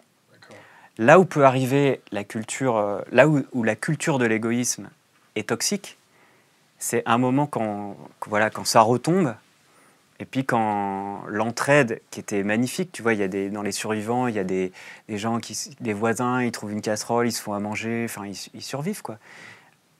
L'être humain, il est comme ça, fondamentalement. Après, l'entraide peut se dégrader. Et ça, c'est passionnant. Ce qu'on montre dans le, dans le bouquin sur l'entraide, c'est que l'entraide est puissante, mais elle est aussi fragile. Et dans un groupe, il suffit que tu aies un tricheur, deux tricheurs, ou des, comment ils disent les économistes, des passagers clandestins, pour que les autres qui coopéraient et tout ça, ils se disent Ah ouais, mais lui, il triche, putain, lui, il a volé. Merde, moi, j'arrête de coopérer, j'arrête de participer au bien commun. Et là, l'entraide s'effondre, euh, mais comme une traînée de poudre. Et là, tu reviens, as la culture de l'égoïsme qui revient. Et pourtant, les banques, elles trichent. Alors, mais justement, il y a politiques des... qui trichent. Non, mais il y a des économies passionnantes. La corruption, il y a beaucoup de tricheurs en ce Et eh ben ça, c'est toxique pour la société. On est dans des sociétés ultra coopératives, d'accord, de millions d'individus. C'est unique dans l'espèce. Dans... De milliards. Milliards, si, ouais, si tu, élargis. C'est unique dans le monde euh, animal. C'est unique. On est euh, une société, une, une espèce ultra sociale. L'être humain, c'est fou même entre personnes anonymes qui ne se connaissent pas, qui n'ont rien à voir euh, génétiquement entre eux, etc. C'est fou. Et on arrive à, faire cette cohésion à cause de la culture. On est des sociétés ultra coopératives grâce à notre culture. Bah, euh, les, coopératives, les syndicats, euh, l'école, Internet, tout ça, c'est des incroyables outils collaboratifs. C'est pas du vernis complètement bidon. Non, non, non, c'est la base. Regarde, on Et puis, tu as une culture de l'égoïsme qui vient, tu as des, banquiers, et puis ça s'installe peu à peu, ça grignote, ça ronge, et puis ça, ça peut faire renverser, tu vois, il y a la... Euh, et puis il y a un seuil à, partir duquel ça peut. Tu, ne trouves pas que c'est du vernis euh, Regarde, tu, tu, me parles d'une société qui coopère, euh, on va élargir au monde. Il n'y a pas de guerre? Pas dit, Je parle pas d'un monde bisounours. D'accord tu, Me parles, tu me parles d'un effondrement d'une société thermo-industrielle. Il n'y a pas que la France, l'Europe, la Suisse et la Belgique. Si, euh, euh, le dollar se vautre, euh, que les Africains n'arrivent plus à acheter à manger, je dis les Africains entre guillemets, hein, les pays pauvres, en face de la ceinture méditerranéenne, est-ce que tu crois que les Suisses ils vont les accueillir à bras ouverts? Quand on voit le Danemark, j'étais récemment au Danemark, ils veulent pas de migrants au Danemark. Hein. Ils veulent pas. Hein. Est-ce que tu trouves qu'on coopère beaucoup ou c'est simplement du bullshit? Qu'on nous raconte à longueur de journée, que les sociétés coopèrent, que les gens coopèrent, et que ce vernis n'est que maintenu par de la dette et par euh, on est tous gentils, ça va bien se passer, tout se passe bien. Si tu fermes un, petit robinet, tu crois que ça va rester aussi gentil que ça? Non, mais dans ce cas-là, oui, il y a du vernis, entre les pays, c'est plus compliqué que ça. Nous, ce qu'on montre, dans la nature, il y a aussi des actes d'agression, de compétition. Enfin, il ne s'agit pas de le nier, tu vois. Le, le lion, il mange euh, la gazelle. Les chimpanzés se tabassent pas entre clans pour avoir accès à des femelles, à la Mais l'être humain, il, tue son prochain euh, tranquillement, depuis la nuit des temps. Euh, les orques, ils sont, voilà, ils sont, enfin voilà. Mais on peut pas nier tout le reste. L'autre côté du tableau. Les lionnes, elles coopèrent pour chasser tout, vit en symbiose. Enfin, toi, tu as des micro-organismes euh, en symbiose euh, dans toi, ils ne pourraient pas vivre sans toi. D'ailleurs, c'est toi, tu es eux. Enfin, je veux dire, ça fait partie de ton individu. Euh, la pollinisation, les insectes, les plants des milliers, enfin, tout, tout. Il y a les manchots qui, se tiennent, qui survivent parce que parce qu'ils se regroupent. En fait, c'est même un principe de l'évolution biologique, c'est-à-dire ceux qui, survivent sont ceux qui coopèrent. Sont ceux qui coopèrent le plus. Voilà, c'est un principe de l'évolution, un des principes. Voilà, mais on n'a pas euh, mis les projecteurs là-dessus et pendant 200 euh, ans, 150 ans, on n'a vu qu'une partie du tableau. Nous, ce qu'on montre, c'est que y a une, jambe, on a une jambe hypertrophiée, tu vois, en culture de la compétition, et une jambe atrophiée. L'altruisme, ouais, c'est pour les naïfs, c'est bisounours. La coopération, les mutualismes, ça marche pas. Mais en fait, non non seulement ça marche, c'est plus puissant, euh, ça vient spontanément, enfin, des expériences incroyables, si tu veux, on en parle après. Donc nous, ce qu'on voulait faire, c'est décomplexer les gens qui pensent ça. Et notre livre sur l'effondrement, il a permis de décomplexer un peu, dans certaines sphères, cette question de l'effondrement. On peut en parler maintenant un peu plus librement, on peut avancer des chiffres sans, qu'on se prenne des remarques désagréables dans la, dans la figure, etc. Notre livre sur l'entraide, ça décomplexe ceux qui ont cette intuition. Mais c'est vital, c'est vital d'arriver à fissurer les imaginaires, de casser cette culture de l'égoïsme, cette, qui croit que l'être humain, il est, euh, spontanément euh, égoïste. Et là, les expériences sont géniales. Non seulement en temps de catastrophe, tu as des tendances prosociales extraordinaires, mais en temps ordinaire, donc il y a des économistes qui ont fait euh, des expériences où ils ont mis autour de la table des gens, ils leur ont filé 10 ou 20 dollars, et puis ils ont fait des expériences, ils ont, en bougeant des paramètres, ils mesurent la capacité euh, prosociale, coopérative ou égoïste des gens.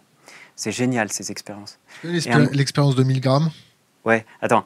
Et, du coup, il, euh, euh, sur le jeu du bien public, justement, où les, joueurs participent au bien commun, ils ont remarqué que ceux qui participaient, qui misaient sur le bien commun, il y avait ceux qui misaient et ceux qui misaient pas, qui, étaient égoïstes, et eh bien ceux qui misaient, c'est ceux qui répondaient le plus rapidement.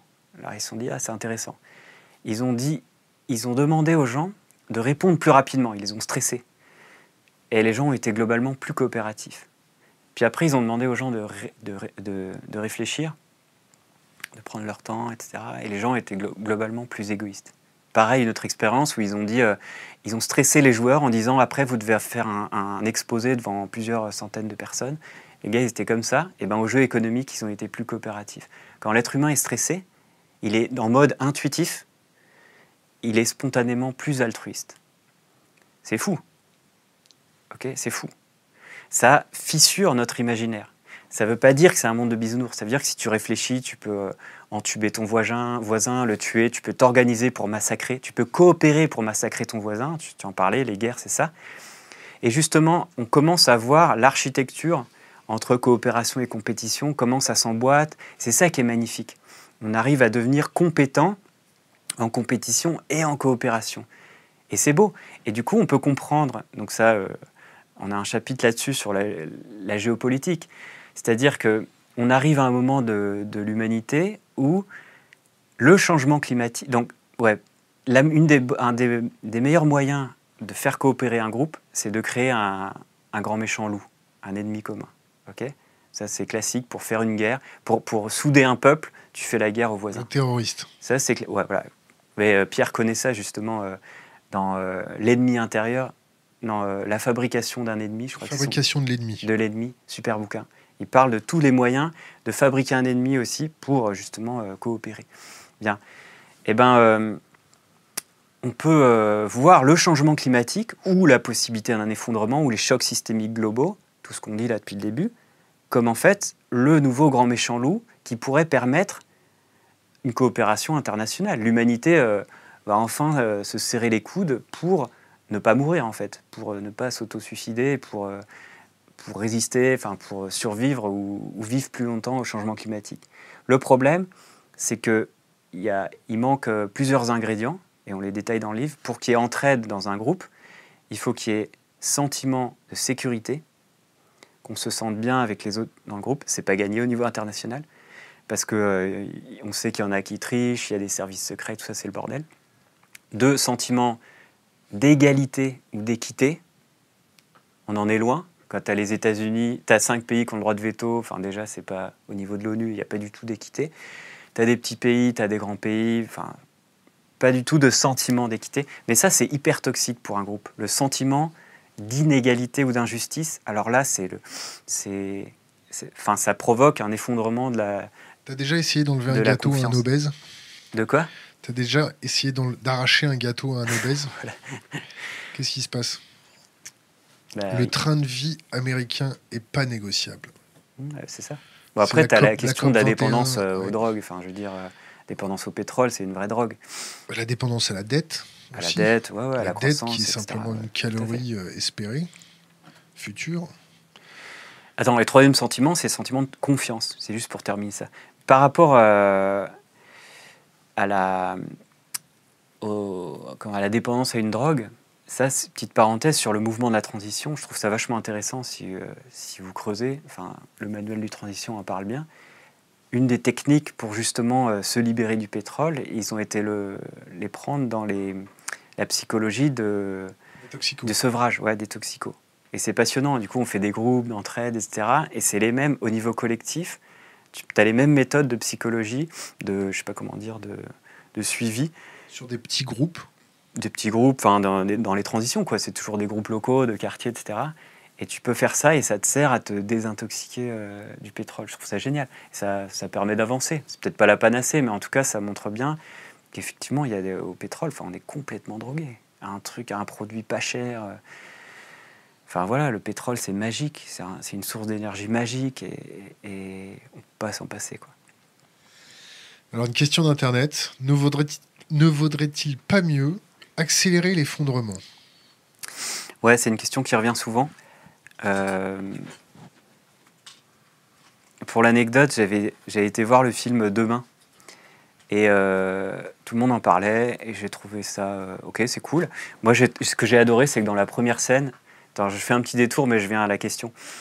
Dans la première scène, euh, ils interviewent Barnowski. Ah, pour moi, c'est un de mes héros scientifiques qui euh, décrit euh, la possibilité d'extinction de l'espèce humaine. Enfin, il est vraiment à fond collapse. vraiment, c'est très chouette ces études. Et tu as Cyril Dion et Mélanie Laurent qui l'interviewent. J'ai trouvé ça génial.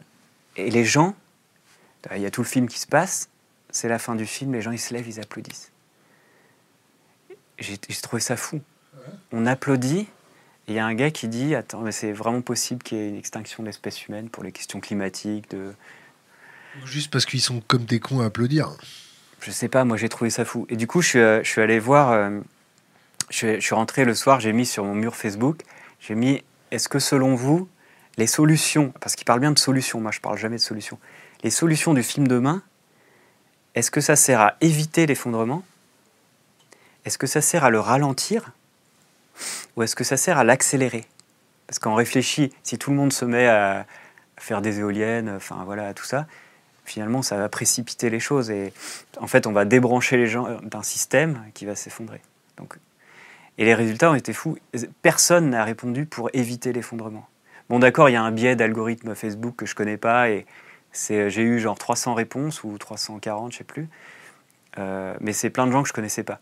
Mais la moitié, on dit, ça sert à accélérer, et la moitié, on dit, ça sert à ralentir l'effondrement.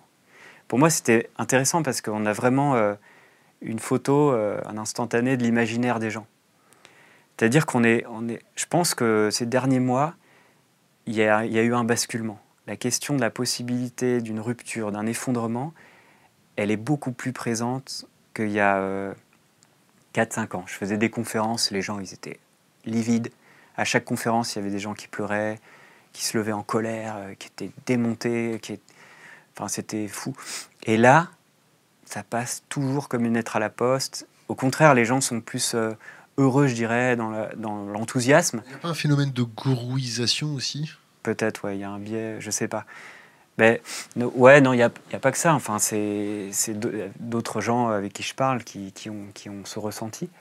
Mais ce qui fait plaisir aux gens, ce qui met dans la joie, c'est le fait de ne pas se sentir seul. Parce qu'au début, quand on découvre le sujet, on est seul. Et après, quand on commence à travailler, à, malaxer ce sujet, à le, voilà, le traiter, à, se morfond, à y penser jour et nuit, dès qu'on va voir des gens qui pensent pareil, ça fait un bien fou. Ça fait un bien fou. Il y a une fameuse échelle de conscience de Paul Shefurka, je ne sais pas si tu connais. Euh, c'est un, un, collapsologue euh, canadien qui écrit un blog magnifique en anglais a beaucoup fait pour populariser tout ça, le, choc systémique, euh, voilà, le collapse, tout ça. ils ont l'association Adrastia a publié un, de ses posts, il l'a traduit en français et ça s'appelle les genre les, les, étapes de la prise de conscience et il décrit cinq stades. Stade 1, c'est déni, il se passe rien. Il n'y a pas de problème. De toute façon, s'il y a un problème, il suffit de plus de croissance et il n'y a pas de problème. La science et la technologie va nous sauver. Stade 1, euh, stade 2, euh, je ne sais plus exactement, il faudrait voir, mais stade 2, c'est il y a un problème. Gérard Rolls.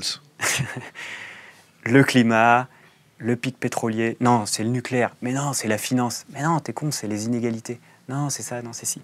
Il y a un problème majeur qui focus tout. Et euh, puis à un moment, on passe au stade 3, c'est en fait, non, il y a peut-être deux ou trois problèmes. En fait, peut-être que climat et pétrole, c'est lié. Ah ouais, mais non, mais du coup, peut-être le nucléaire aussi. Ouais, non, mais en fait, il y a les métaux rares. Et on passe son temps dans des réunions à prioriser, euh, les, à, donner des priorités aux luttes. Non, ce qui est plus important, c'est le changement climatique. Mais non, c'est le nucléaire, etc. Et puis après, on, creuse, on creuse, on se rend compte que tout est lié, en fait, de manière inextricable. Et euh, stade 5, c'est. Il y a un effet, en fait, quand tu te rends compte que tout est lié, c'est oh, ça, casse beaucoup de choses dans l'imaginaire, ça fait des ruptures. Et le stade 5, c'est en fait le problème, il, est, il dépasse l'entendement, il rend fou. Si, tu tombes à la race. Non, là, tu reviens au stade 1. Mais, euh, enfin, on, en parlera après si tu veux des réactions, mais euh, euh, tu, tu, si tu penses trop, tu deviens fou. Et si tu n'y penses pas, tu deviens fou aussi. Et le problème, c'est qu'à chaque stade, on perd 90% des gens tu vois, 10%, 10%, de 10%, de 10%. On se retrouve très peu nombreux à être au stade où on se dit, mais en fait, ça va tout changer, le futur, la représentation du monde, mon rapport avec les autres humains, avec les non-humains, avec euh, mes enfants, avec ma femme, avec... En fait, c'est un problème. Et là, tu pars dans la représentation, enfin tout. Et, et du coup, il y a plein de gens qui disent c'est un chemin spirituel, c'est une transition intérieure. D'ailleurs, Paul chez Furka, il a arrêté il y a genre un an, un an et demi, il a dit I quit. Il a fait un post sur Facebook, il a dit j'arrête la collapsologie. Et il a pris un chemin spirituel euh, très riche d'ailleurs, c'est passionnant. Mais pour... Michael Rupert, il s'est tranché la gorge. Ouais, un autre chemin. Euh, mais je crois qu'il s'était flingué. Euh, du moins, les informations que j'ai, ah c'est il a pris sa dague, il s'est ouvert. Ah, j'avais vu que c'était. Il y a eu un report. Ouais, ah ouais. Fact-checké. Quelqu'un qui connaissait l'hymne française, qui parlait français. Ouais, il était vraiment un, whistleblower. mais justement, c'est le destin des Cassandres. C'est dur d'avoir raison avant tout le monde. Et euh, bon, là, heureusement, on commence à être nombreux, donc c'est pas si dur que ça. Et je pense qu'il faut continuer à s'approprier le sujet. Il y, a, plein de, jeunes, même de moins jeunes, qui commencent à se décomplexer, quoi. Et ça, fait du bien. Enfin, ça devient. Euh, je dirais pas de notoriété publique, mais j'ai l'impression que beaucoup de gens savent et du coup euh, s'interdisent d'en parler en public. Dans, quand on a une certaine position, stature. Euh. Enfin, j'ai l'impression que ça s'est retourné, que maintenant les gens savent et n'en parlent plus volontairement, plutôt que ne savent pas et tu vois. Et c'est un peu comme les, les, les vaches avant l'abattoir. Elles arrêtent de faire du bruit. Elles savent. Il y a un moment, elles lâchent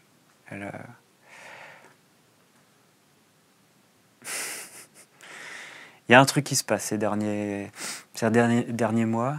Euh, il y a une prise de conscience et c'est assez massif. Euh, on avait dit qu'on parlerait d'un truc là juste après. Du coup, j'ai perdu le fil. Fais-toi plaisir. Ah oui, sur les réactions. Ça aussi, c'est marrant parce que on a fait un chapitre marrant dans, dans le bouquin. On s'est amusé à décrire les réactions des gens. Une fois que tu commences à y croire, une fois que tu as eu ces gros déclics, eh ben, il y en a qui, euh, qui, sont dans la colère plutôt, qui, qui, disent euh, bah, bien fait pour la gueule à ce système, euh, vivement que ça s'effondre. on les a appelés ça va pétistes, ça va péter. Ils disent voilà, ça va vite péter, bien fait. Bien fait. Et, un jour ou l'autre, tout se paye. voilà. Et du coup, c'est plutôt un ressentiment, voilà, un, un système inique, dégueulasse. Et, voilà, et vivement. Euh, alors, je sais pas si la personne s'inclut dedans, mais ou se voit euh, en train de voir le monde s'effondrer, je sais pas. Mais c'est une réaction assez, assez courante.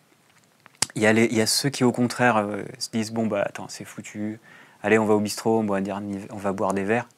Tant qu'à faire, euh, on va se faire plaisir. C'est la fin, voilà. Bistrot, il y a des trucs plus sympas que le bistrot. plus sympa si tu veux. Puis il y, en a, il y en a qui. Il faut essayer Saint-Barth, c'est pas mal. Et il y en a qui, qui, qui, justement, le côté profiter de la vie, qui, le décline euh, dans le mauvais côté, c'est-à-dire on va faire chier les gens une dernière fois avant, avant de mourir et du coup qui se mettent à polluer, à, saccager tout parce que c'est la fin. Et puis tu as la réaction, euh, et après tu as tout l'éventail des réactions euh, entre euh, on est tous dans le même bateau, c'est tous ensemble, sinon rien. C'est plutôt ce appelé, ce qu'on a appelé les transitionneurs. C'est un mouvement plus collectif, plus non violent, plus pacifiste. Et puis la caricature, on est encore dans les caricatures, bah, le bout de l'éventail, c'est euh, je vais me terrer chez moi dans mon bunker euh, parce que tout le monde est potentiellement un danger. Donc euh, le côté survivaliste. Et là-dedans, il y a tout l'éventail. Je pense qu'on est, on est un peu tous là-dedans. Le côté tous ensemble, on va plus loin. Et le côté tout seul, on va plus vite. Toi, toi tu es plutôt tous ensemble, on va plus loin, c'est ça? Je l'étais très fort au début. Et là, je, suis un peu les deux maintenant, j'avoue. Ouais. Tout seul, on va plus vite? Ouais. Alors, c'est marrant parce que tu peux l'inverser. Euh, tout seul, on va plus vite, ensemble, on va plus loin. En fait, tout seul, on fait, euh, on fait rien, et ensemble, c'est le bordel. quand tu as mal dormi, quand tu es fatigué, euh, parfois c'est un peu ça. Bah ouais, mais tout est plus, tout est plus complexe que, que ce qu'on croit. Hein. non, mais ça risque d'être assez le bordel quand même. Mmh, mmh, et ça, il faut s'y préparer, je pense. Une bonne boucherie sociale à l'ancienne. Question d'Internet. Comment gérer le nucléaire, virgule, ses déchets et infrastructures dans un monde qui s'effondre? Bonne question. Ça, c'est. Il euh, n'y a pas que les déchets dans le nucléaire, en fait. Il y a les centrales, carrément. Ah, les piscines aussi. Bah, les piscines, les centrales. Non, mais les réacteurs. Parce qu'en fait, il faut euh, deux heures pour euh, éteindre un réacteur. Il faut 4, 5, 6 mois pour le refroidir. Et pendant ce temps-là, il faut de l'énergie. Il faut des ingénieurs qui viennent, il faut des voitures pour les ingénieurs. Et du coup, s'il y a une rupture, il faut des routes, il faut, des routes, il faut euh, la paix sociale, euh, enfin voilà. Euh, et, et, ça, c'est une question majeure. On n'a pas de réponse encore. Une petite réquisition. Avec, ouais, ouais. Et il y a des stocks stratégiques et tout ça. Mais, mais s'il y a un blackout, du coup, il y a des pompes. Les, centrales ont besoin d'électricité. Et puis, elles ont des pompes de, de sécurité des groupes électrogènes. Spécial Tsunami au Japon. Ouais, qui marche super bien d'ailleurs. On a demandé à des ingénieurs, avec euh, Gauthier Chapelle et Raphaël, des ingénieurs du nucléaire, on n'a pas encore trouvé la réponse. Si jamais il y a blackout électrique et rupture d'approvisionnement pour les groupes électrogènes. Oh. Pas prévu. C'est ballot. Alors s'il y a un, ingénieur qui nous écoute, s'il a la réponse, je suis très friand parce que j'ai pas encore de réponse. Donc ils n'ont pas en fait pensé le risque systémique euh, d'un effondrement rapide faire un choc euh, social, politique, économique rapide. Et on a quand même euh, plus de 235 réacteurs allumés dans le monde. Il y en a 400, plus de 400 en construction, mais il y en a qui 58 ou en France, c'est ça? 56 ou 58 en France? En France. Euh, ouais, c'est quand même... pour moi, voilà. Et après, la question des déchets, mais ça, c'est à plus long terme. C'est-à-dire, on peut pas, pour moi, on ne peut pas garantir une stabilité enfin, climat, climatique déjà, énergétique, politique social, économique sur, euh, sur le moyen et le long terme. Et là, le problème, c'est qu'on parle de très long terme. Le politique, il est designé pour euh, quelques années, pour la prochaine élection. Le ramassage des ordures. voilà. Et, et, là, on parle de, de, gestion à plusieurs dizaines, centaines, milliers, millions d'années. C'est fou. Quand, quand, on voit que les, les, les, Égyptiens, ils ont, on a perdu la trace des pyramides après 4000 ans, des pyramides, quoi. On sait même plus où elles sont, elles sont sous le sable, on, ne les retrouve plus. Comment tu veux qu'on prévoit la stabilité de, enfin, des déchets nucléaires sur des, milliers d'années?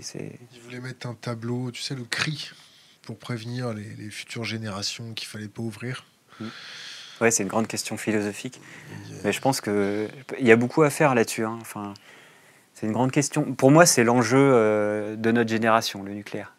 Enfin, surtout en France, quoi. Alors, deux questions d'Internet. Apportez-vous votre soutien à une figure politique actuelle? Si oui, laquelle? Alors laquelle en féminin aussi. Et deuxième question, est-ce que l'effondrement de cette société est vraiment grave? Point d'interrogation. Sommes-nous obligés de passer par là pour évoluer? Point d'interrogation. La première, soutient un homme politique, non. Euh... Ton avis sur les politiques bah Pareil que les survivalistes ou les transitionneurs, il y a tous les chéquiers ou les riches. Tu vois. Il y a des politiques qui savent, d'autres qui savent pas, d'autres qui croient, d'autres qui croient pas, d'autres qui ont un pouvoir de faire, qui font pas, d'autres qui n'ont pas de pouvoir, qui essayent mais qui arrivent pas. Il y a plusieurs échelles, il y a de tout. Il y a des gars super sympas, il y a des enfoirés, voilà. Donc les, politiques, qui les enfoirés? Je sais pas, moi j'ai, enfin, moi j'ai été formé par, euh, à la collapsologie, entre guillemets, par euh, Yves Cochet. Celui qui annonçait en 2008 qu'en 2015, il n'y aurait plus de Ryanair, euh, de compagnie low cost. Ouais. Bah ouais, c'est un peu planté, non Ouais, mais les prévisions, c'est toujours comme ça. Mais franchement, non, il, est, il a un discours assez, assez clair, assez précis, assez lucide voilà, c'est intéressant. Mais c'est pas parce que tu te gourres sur un truc qu'il faut jeter le bébé avec l'eau du bain. Tu vois, par exemple, Jean-Marc Jancovici, euh, je suis pas d'accord avec lui sur le nucléaire, mais tout ce, tout ce qu'il dit, enfin, tout le reste est, vraiment pertinent. Donc, euh, euh, du coup, la question, c'était... ouais, les, politiques, ben... Alors, bon, c'est... En fait, je me, suis, je, me suis, je me méfie toujours de ce milieu-là. C'est un milieu que je fréquente peu et et naturellement, euh, j'ai plutôt tendance à, je sais pas, mon côté libertaire ou je sais pas quoi, mais à éviter. Le milieu de l'entreprise aussi, c'est un milieu que j'ai toujours évité. Et là. Euh, tu fais comment pour travailler? C'est-à-dire Pour gagner de l'argent? Ouais. Bah, euh, faut se débrouiller. Enfin là, je fréquente un peu plus, je termine juste la phrase, un peu plus ces milieux, mais très, enfin, très doucement. Juste, euh, j'apprends à les connaître, je suis assez prudent. Mais euh, pour vivre, euh, comment on devient collapsologue? C'est une question qu'on me. Non, pas, pas comment on devient. Tes, ressources. Bah ouais, comment on devient chercheur indépendant. Ou interdépendant, comme on dit. Ben, la débrouille, les articles. En fait, c'est moi. Enfin, moi, je suis plutôt un intellectuel. Donc, comment y faire un intellectuel pour vivre vendre des articles, des expertises, euh, faire des conférences, euh, vendre des livres, ça gagne pas beaucoup, très peu. Enfin, c'est rare les auteurs qui arrivent à vivre de leur, euh, de bouquin. Donc moi, j'en vis pas encore. Je, fais des conférences. J'ai vécu deux ans au chômage, grâce au chômage. Là, c'était il y a longtemps. voilà, j'ai une famille qui m'aide, des parents, une compagne. Euh, j'ai économisé un peu pendant un moment où je gagnais de l'argent. Et surtout, euh, la clé, c'est de moins dépenser. Donc on, là, on dépense pas beaucoup, vraiment euh, pas beaucoup. Une fois que tu as réduit, c'est la priorité. Une fois dépenser moins pour travailler moins, c'est ça en fait le truc. Du coup, on libère du temps et par boucle de rétroaction, on peut faire des trucs chouettes. Il y a mes parents à un moment qui me demandaient Et pourquoi tu travailles pas? Et je dis Mais j'ai pas le temps. tu vois, c'est ça le truc. D'ailleurs, on va pouvoir rebondir sur ça. Euh, y a, qui a des budgets aujourd'hui pour travailler sérieusement sur les questions de la gestion de l'effondrement? Université, fondation, entreprise? Question d'Internet. Ça, c'est une bonne question, j'aimerais bien le savoir. Euh, bah ouais, parce que moi, mon boulot, je trouve, c'est de mettre en lien des différents milieux qui ne se parlent pas. Et euh, aussi bien les universitaires, il y en a qui sont passionnés par ça. Peut-être qu'ils vont décrocher des budgets, mais ça, c'est leur processus universitaire. Des chercheurs, euh, des l'administration, euh, des militaires, des assos euh, écologistes, des, il y a, non mais il y a, des, il y a des, prêtres qui nous citent, il y a des anarchistes, il y a des gens d'extrême droite, il y a de tout. Cette question de l'effondrement, elle est transversale à tout. Et moi, ce qui me, ce qui me tient à cœur et aussi ce qui m'amuse, je m'amuse beaucoup là-dedans en fait, c'est de, de, mettre en lien, de, de, de tisser du, lien pour, pour essayer que les gens se parlent et se, voilà, et, trouvent ensemble des chemins à prendre. Quoi. C'est tout à ton honneur. Et là, euh, je suis aussi critiqué pour ça. Hein, mais, Comment euh, ils critiquent? bah, pourquoi tu vas parler à ces gens-là? Et eux, pourquoi tu leur parles, etc. Mais c'est les problèmes des étiquettes dont on parlait tout à l'heure. Mais euh, attends, j'ai perdu le fil. Ça commence à être long là. Bah, on est à 20h49. attends, c'était quoi? Une heure 9 minutes qu'on est là. On commence à, on va pouvoir rentrer dans le dur. Ça chauffe là, on commence. Euh, attends, j'ai perdu le fil, tant pis. Tant pis. Euh, comment, parler de l'effondrement Je t'aide. Comment parler de l'effondrement en public du coup? Question d'internet. Comment parler euh, Les, trois questions là, on a répondu. Avant, avant, c'était qui a des budgets? Est-ce que les universités ont des budgets? Des choses comme ça. Ouais, ben moi j'aimerais bien qu'il y ait plus de, de gens euh, dans les, les, différents milieux qui se mettent, qui deviennent chercheurs indépendants ou pas, je m'en fous, mais qui trouvent des budgets et qui se mettent à bosser ce sujet. Quoi. Donc un appel. Au ministère de la Défense n'importe qui, mais tout, tout, le monde, je pense, devrait. Voilà, moi, à un moment, j'ai pris euh, des articles, je les ai compilés, j'en ai parlé. Voilà, c'est, je pense, c'est accessible à plein de gens.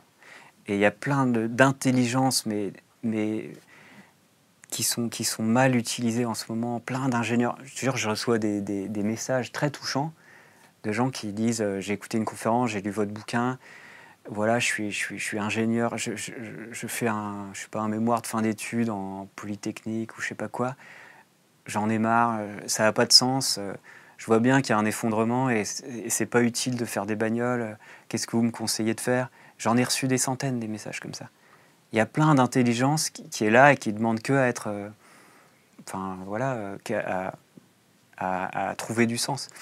Donc on a vraiment du boulot de mettre en lien plein de gens. Quoi. Il faut faire des groupes locaux, il faut, se mettre en réseau.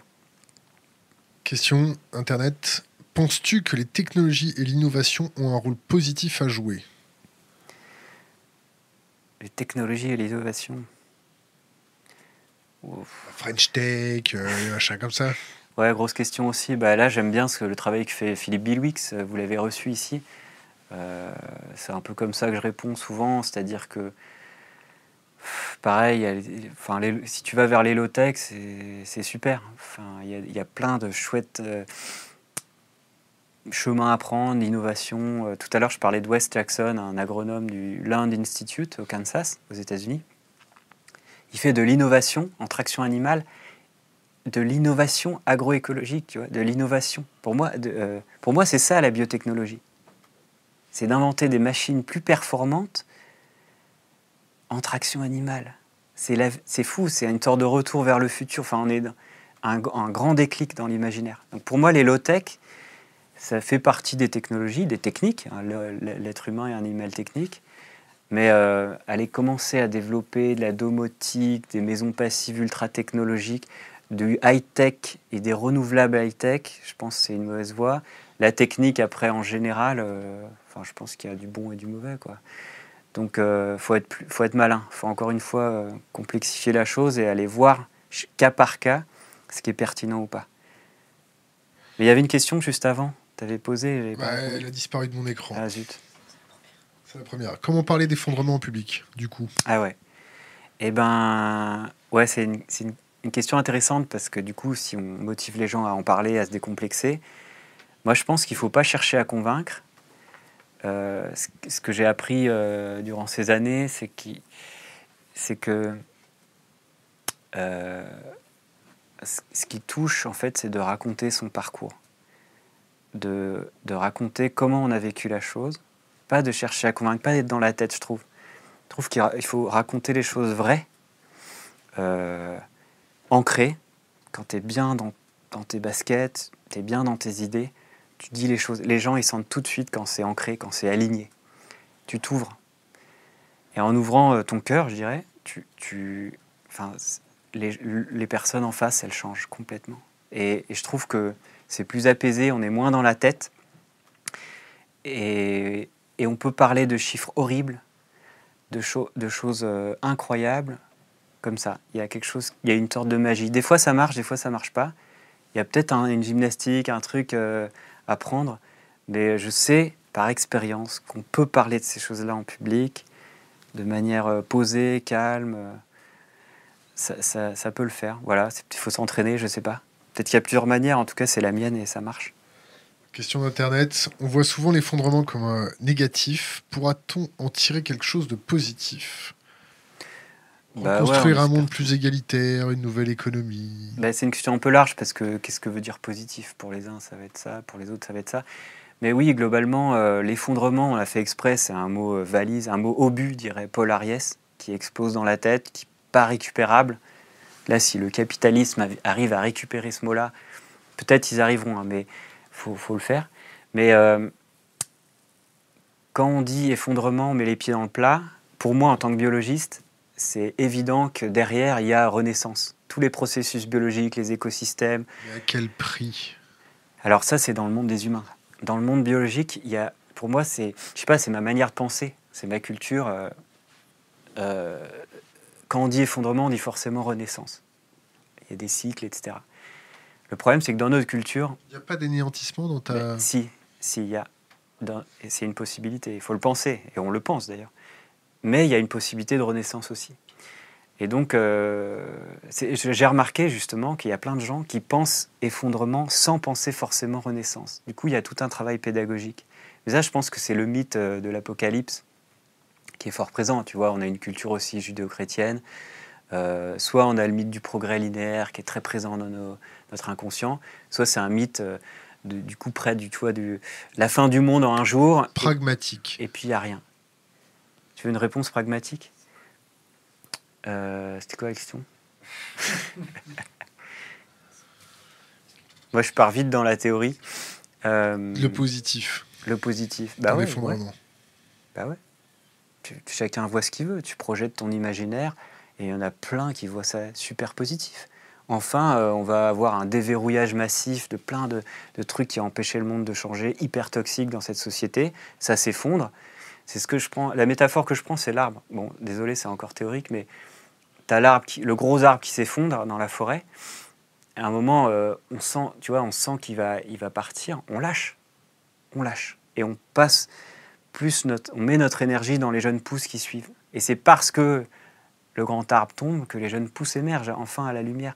Passons notre énergie, euh, enfin passons du temps à, dans les jeunes pousses, dans ce qui arrive. Quoi. Il y a plein de gens en ce moment qui font des, trucs de fou pour, euh, pour l'avenir. Pour, euh, voilà. Alors, ce qui est intéressant là-dessus, euh, positif, négatif, optimiste, pessimiste, moi je dirais on s'en fout. La posture, c'est ni l'un ni l'autre. Peu importe qu'on soit optimiste, pessimiste. moi je dis toujours, ça dépend si j'ai bien dormi ou pas. Ça dépend des jours. Ce qui compte, c'est d'y aller, de faire, de, de, faire ce que, ce que tu, tu penses vraiment, sincèrement, qui va, changer les choses, que tu as envie qui, que ça apparaisse. Quoi. Et donc tu y vas, tu le fais. C'est un peu comme Emmanuel Macron, non? C'est ton projet? Ouais, ouais. Non, pas du tout. non, non, quoi ton avis sur Monsieur le Président? Je suis pas d'avis, je m'en fous. Je suis pas d'avis. T'as voté aux dernières élections? Non. Euh, comment as-tu réussi à te décider à faire des enfants dans ce contexte? Question d'Internet. Question qui revient souvent aussi. C'est ta nana qui t'a poussé en fait. non, non, on l'a fait Elle t'a dit on fait un gamin sinon c'est terminé. non, pas du tout. Non, on l'a décidé ensemble. Euh, euh, je me souviens un moment dans ma jeunesse avoir dit que je voulais pas d'enfants et que c'était pas écologique, tout ça c'est la tête. Je pense, enfin pour moi en tout cas, c'est pas la tête qui a décidé. Euh, on l'a, je sais pas, c'est un truc très très profond qui vient et, ça s'est fait super naturellement. Bah, heureusement. Ouais, non, mais pour certaines personnes, c'est pas du tout naturel. Hein. J'ai beaucoup, enfin, j'ai beaucoup de témoignages hein, qui me disent euh, de tout en fait. Il y en a qui veulent, qui n'arrivent pas à en avoir. Il y en a qui disent depuis que j'ai lu votre livre, que je connais le, cette question d'effondrement, je veux plus d'enfants. Il a même plus d'activité sexuelle. ou, ou, plus, parce que justement, c'est la fin, il faut en profiter. Il y a de tout, hein, franchement, il y a de tout. Pour les enfants, moi, je pense que. Enfin, moi, ce que je crois, c'est qu'ils seront, ils s'adaptent en fait super vite. Et comme euh, moi, je suis plus adapté, disons que mes grands-parents aujourd'hui, ou nos grands-parents, ils comprennent moins le monde d'aujourd'hui, la rapidité, tout ça. Euh, la plupart en tout cas. Euh, dans, dans, 30 ans, 2030, moi je serai un vieux con réac et mes enfants, mes petits-enfants, ils, sauront se débrouiller euh, dans un monde low-tech, dévasté. moi je serai là, merde, comment on fait? Comme ça que tu le vois? Bah ouais, Un monde low-tech dévasté? S'ils si, survivent jusque-là. Ouais, ouais. ben, moi, j'ai pas demandé, j'ai pas choisi de naître à cette époque qui est, voilà, qui est pas forcément agréable. Enfin, voilà. Quel âge tu as? 39. On fait avec ce qu'on a, on se débrouille, quoi. Et eux, ils se débrouilleront aussi. Mais il y a vraiment un élan de vie qui est, intéressant parce que les enfants, ils enfin moi, ils m'ont, ils m'ont, euh, ils m'ont renforcé dans mes convictions, dans cette, dans cette pulsion de vie, euh, d'aider les autres, de, prendre soin de moi, de me connecter aux, non-humains, euh, aux sauvages. C'est pour, c'est pour les enfants qu'on est parti de la ville. Ils, étaient jeunes, des bébés, ils commençaient à marcher, on, avait envie qu'ils soient dans la forêt, tu vois. Et je pense que ça a beaucoup fait euh, pour mon parcours, pour me stabiliser, pour, me donner, euh, pour donner du sens. Enfin, moi, ça m'a donné beaucoup, euh, ces enfants. Je pense, sans les enfants, je ne sais pas si je serais là aussi posé. c'est un sujet quand même super toxique. Bon, ils, sont encore trop jeunes pour que je puisse leur parler de ça. Ils rentrent à peine, enfin, ils sont à maternelle, voilà. Mais je n'hésiterai pas à en parler. Hein. Moi, l'expérience que j'ai du public jeune, euh, ado, 14 ans, 13 ans, même j'ai fait une conférence, il y avait des enfants de 6-7 ans, pic pétrolier et tout, bon parmi des adultes, hein. ça passe super bien. C'est-à-dire, on, a l'impression qu'il ne faut pas leur dire, qu'il faut leur cacher, qu'il faut, qu'il faut adoucir le discours. Pas du tout. Je pense que c'est une erreur. Je pense qu'il faut leur parler cash, justement, être aligné. Et les enfants, plus que tout le monde, ils sentent quand tu es aligné ou pas.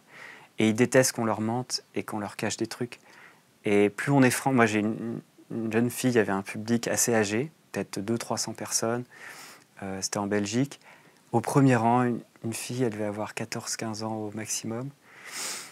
Euh, je finis ma conf et c'est le temps des questions. La première question, c'est la plus dure. Une minute de silence. Et puis elle, elle se lève. La première, hein, devant tout le monde. Et elle a dit euh, bah, Merci. Moi, franchement, merci. Ça me motive. Merci de, de votre franchise, d'avoir dit les choses bah, quand je vois euh, ce que vous faites, j'ai de l'émotion même. Bah, j'ai envie de, envie de me bouger. Et, toi, tous les vieux à côté, ils étaient. Et c'est arrivé, c'est pas qu'une fois. Hein. La petite de 6 ans, euh, le lendemain, elle racontait à ses parents, elle expliquait le pic pétrolier, que c'est génial, que ça, que. Pas c'est génial le pic pétrolier, mais c'est génial de comprendre ça. Mais c'est vrai que c'est génial. Moi, j'ai eu des, euh, beaucoup de plaisir, j'ai eu des déclics intellectuels énormes ce, bouquin, euh, cet article, cet auteur, cette interview. Et j'ai envie de transmettre euh, ces, déclics que j'ai eu. Je trouve ça fascinant. Enfin, voilà. C'est positif. Euh, dernière question, avant de te poser l'avant-dernière question, dis-moi la, vraie dernière question. Qui Déjà bah, Il est 21h02. D'autres questions internet? Non, ça va T'as l'air ouais, J'étais parti pour des heures. Ah Qu'est-ce que tu, tu veux rajouter quoi en fait? Qu'est-ce que je veux rajouter? Euh, on a fait le tour là, non? On n'a jamais fait le tour, c'est énorme. C'est Moi, on a effleuré le sujet. Alors rentre un peu plus. je vous invite euh, à lire le bouquin. Non, bah, pour dire que là, on continue euh, les, recherches là-dessus. Donc, T'as pas fait le tour? Ah bah non, non, non. Non, c'est ça qui est super frustrant. C'est parce que déjà, là, avec le bouquin sur l'entraide, pendant quelques mois, on a dû mettre un peu la collapsologie de côté.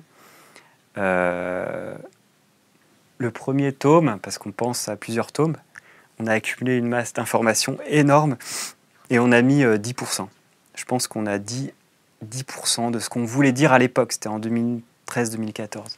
Maintenant, on a accumulé mais encore beaucoup de choses, donc il faut mettre à jour ces données et il faut creuser les autres pistes. Et dans les pistes, euh, il y a des questions passionnantes sur les causes de l'effondrement, par exemple. Parce que nous, on s'est, d'abord focusé sur les faits on a été très neutre et très lisse. On n'a pas parlé de capitalisme, on n'a pas parlé euh, de plein de choses, mais on a voulu s'accorder sur le plus petit dénominateur commun, les faits. Et après, les gens, ils se chamaillent sur les causes, mais c'est une grande question en collapsologique. Et puis euh, sur euh, qu'est-ce qu'on fait après? Ça, c'est une grande question. Elle n'est pas venue ce soir, hein, mais elle, vient à chaque fois. Elle vient à chaque fois. Qu'est-ce qu'on fait? Et là, tout le monde a sa théorie. Qu'est-ce qu'on fait? Bah, moi, je pense qu'il faut faire ci, faire ça. Il faut s'acheter une cabane. Non, il faut faire une ville en transition. Maintenant, il faut euh, aller voter euh, pour euh, l'Europe, pour je sais pas quoi. Il faut élire Macron, j'en sais rien. Et tout le monde a sa théorie. Et donc, voilà, nous, je pense qu'une les, au niveau collapsologique, dans les recherches en tout cas, ça c'est les deux grandes questions. Travailler les causes et du coup travailler euh, qu'est-ce qu'on fait au niveau politique. Ce qui m'intéresse, c'est la question collective, la question politique en fait. Mais j'ai découvert et euh, j'ai découvert qu'en fait c'est il faut pas trop se mettre à l'action rapidement, euh, foncer tête baissée dans l'action politique Dans l'action politique ou pas. Hein, mais c'est ambivalent. Tu me dis, tu me dis que tu t'éloignes, euh, ou du moins tu, tu, refuses la politique, mais tu t'y intéresses quand même. Mais non, mais la politique politicienne au sens des partis, je veux ah. dire, le, comment on appelle ça le, Les partis politiques. La caste. Le, la démocratie représentative telle qu'on l'a euh, voilà, telle qu'on l'a dans nos, pays, euh, enfin, c'est un système qui me convient pas, qui est verrouillé, qui voilà va pas passer euh, ces dernières minutes à parler de ça, mais je trouve qu'il y a plein de leviers. non, mais il y a plein de leviers. Et il y a des gens qui ne sont pas d'accord avec moi. Il y a des gens qui disent qu'il faut absolument euh, créer un parti euh, pour influencer, enfin se préparer à l'effondrement. Très bien. Et il y en a qui veulent réinvestir l'Europe. Très bien. Pour moi, c'est des échelles trop grandes. Y a, on a dépassé un seuil de convivialité, un seuil de taille critique, au-delà duquel les outils qu'on a créés, se, retourne contre nous. C'est un classique. Euh, Ivan Illich, les années 70, Schumacher, etc. Et là, c'est trop grand. Donc, il faut rester à taille euh, voilà, dans l'action politique. Je pense que c'est intéressant d'investir la petite échelle. Je ne sais pas, euh, municipale, départementale, etc. Mais même sans l'administration officielle, de, réinvestir le collectif. Quoi. Des manières de, faire de la politique sans les partis. Et puis, non, ce que je voulais dire, c'est que euh, ça, c'est tout un chemin déjà. Réapprendre le vivre, enfin, vivre, ensemble, s'organiser, c'est énorme, c'est des années. On n'a pas été éduqué à ça. Euh, démocratie directe, tout ça, on n'a aucune idée. Faire un potager, tu vois, retrouver des compétences du sauvage, se réensauvager, euh, apprendre à faire un potager 5, 6, 10 ans, c'est énorme. Et puis il y a toute cette question qu'on n'a pas trop abordée, mais spirituelle, c'est-à-dire de transition intérieure, de comment on fait, de, comment on fait pour, euh, pour rester sain, de ne pas devenir fou. Euh, c'est aussi un parcours énorme et qui est très différent. Et on est super mal outillé, euh, que ce soit pour les potagers, que ce soit spirituellement, que ce soit au niveau des outils démocratiques. On n'a pas du tout appris ça à l'école, dans nos sociétés, en tout cas en ville. La majorité des gens. Et du coup, ça met des années à acquérir ça et on n'a pas ces années. C'est ça le problème. C'est qu'il faut s'y mettre sur tous les fronts. On a combien de temps? On n'a pas beaucoup de temps. Je pense que nous, de notre vivant, on va, enfin, on va, on va, notre vie va complètement changer. C'est pas pour nos enfants, c'est pour nous, quoi. Donc là, on est relativement protégé. On est en France, euh, dans, nos, dans, nos, pays. Il y a un, voilà, une couche, euh, un vernis technologique. Euh, un filet social. Un filet social, euh, ouais, économique. Tenu par de la dette. C'est super fragile au niveau financier, au financier. Et ça peut faire des contagions assez rapidement sur l'économie, sur la politique, avec des boucles de rétroaction. Euh. Un effet domino qui va bien Ouais, avec le climat là-dedans qui met tout en tension, euh, la géopolitique qui, qui peut prendre comme un. C'est comment ils disent à l'armée? Un système overstretch, hyper tendu. Et James Howard Kunstler, tu vois, euh, celui qui a fait The, Long Emergency, un collapsologue américain, il fait on est clusterfuck. C'est une expression militaire pour dire euh, c'est foutu, euh, faut battre en retraite. Ben ouais, ouais, ça va, ça va être dur, mais ça, ça va être dur. Mais voilà, si on avait la certitude que ça arrive pas, on ferait rien. Si on avait la certitude que ça arrive, qu'en 2050, il n'y a plus l'humanité, on ferait rien. Ce qui compte, c'est l'incertitude. C'est pour ça qu'il y a une pulsion de vie, une pulsion de mort. C'est pour ça que on va se bouger et on ne sait pas du tout ce qui va arriver. Tout est ouvert. Tu as un patrimoine, euh, tu le sécurises comment euh... Sécurise pas. Tu le sécurises pas? Ben, J'ai pas grand chose. tu mets ça dans tes murs? Enfin, c'est plutôt. J'ai pas de mur euh, solide. On ferme même pas notre porte. Enfin, on n'a pas de clé. Euh, voilà, bah, j'ai une bagnole. Euh, d'ailleurs, en montagne, c'est pour l'instant très utile.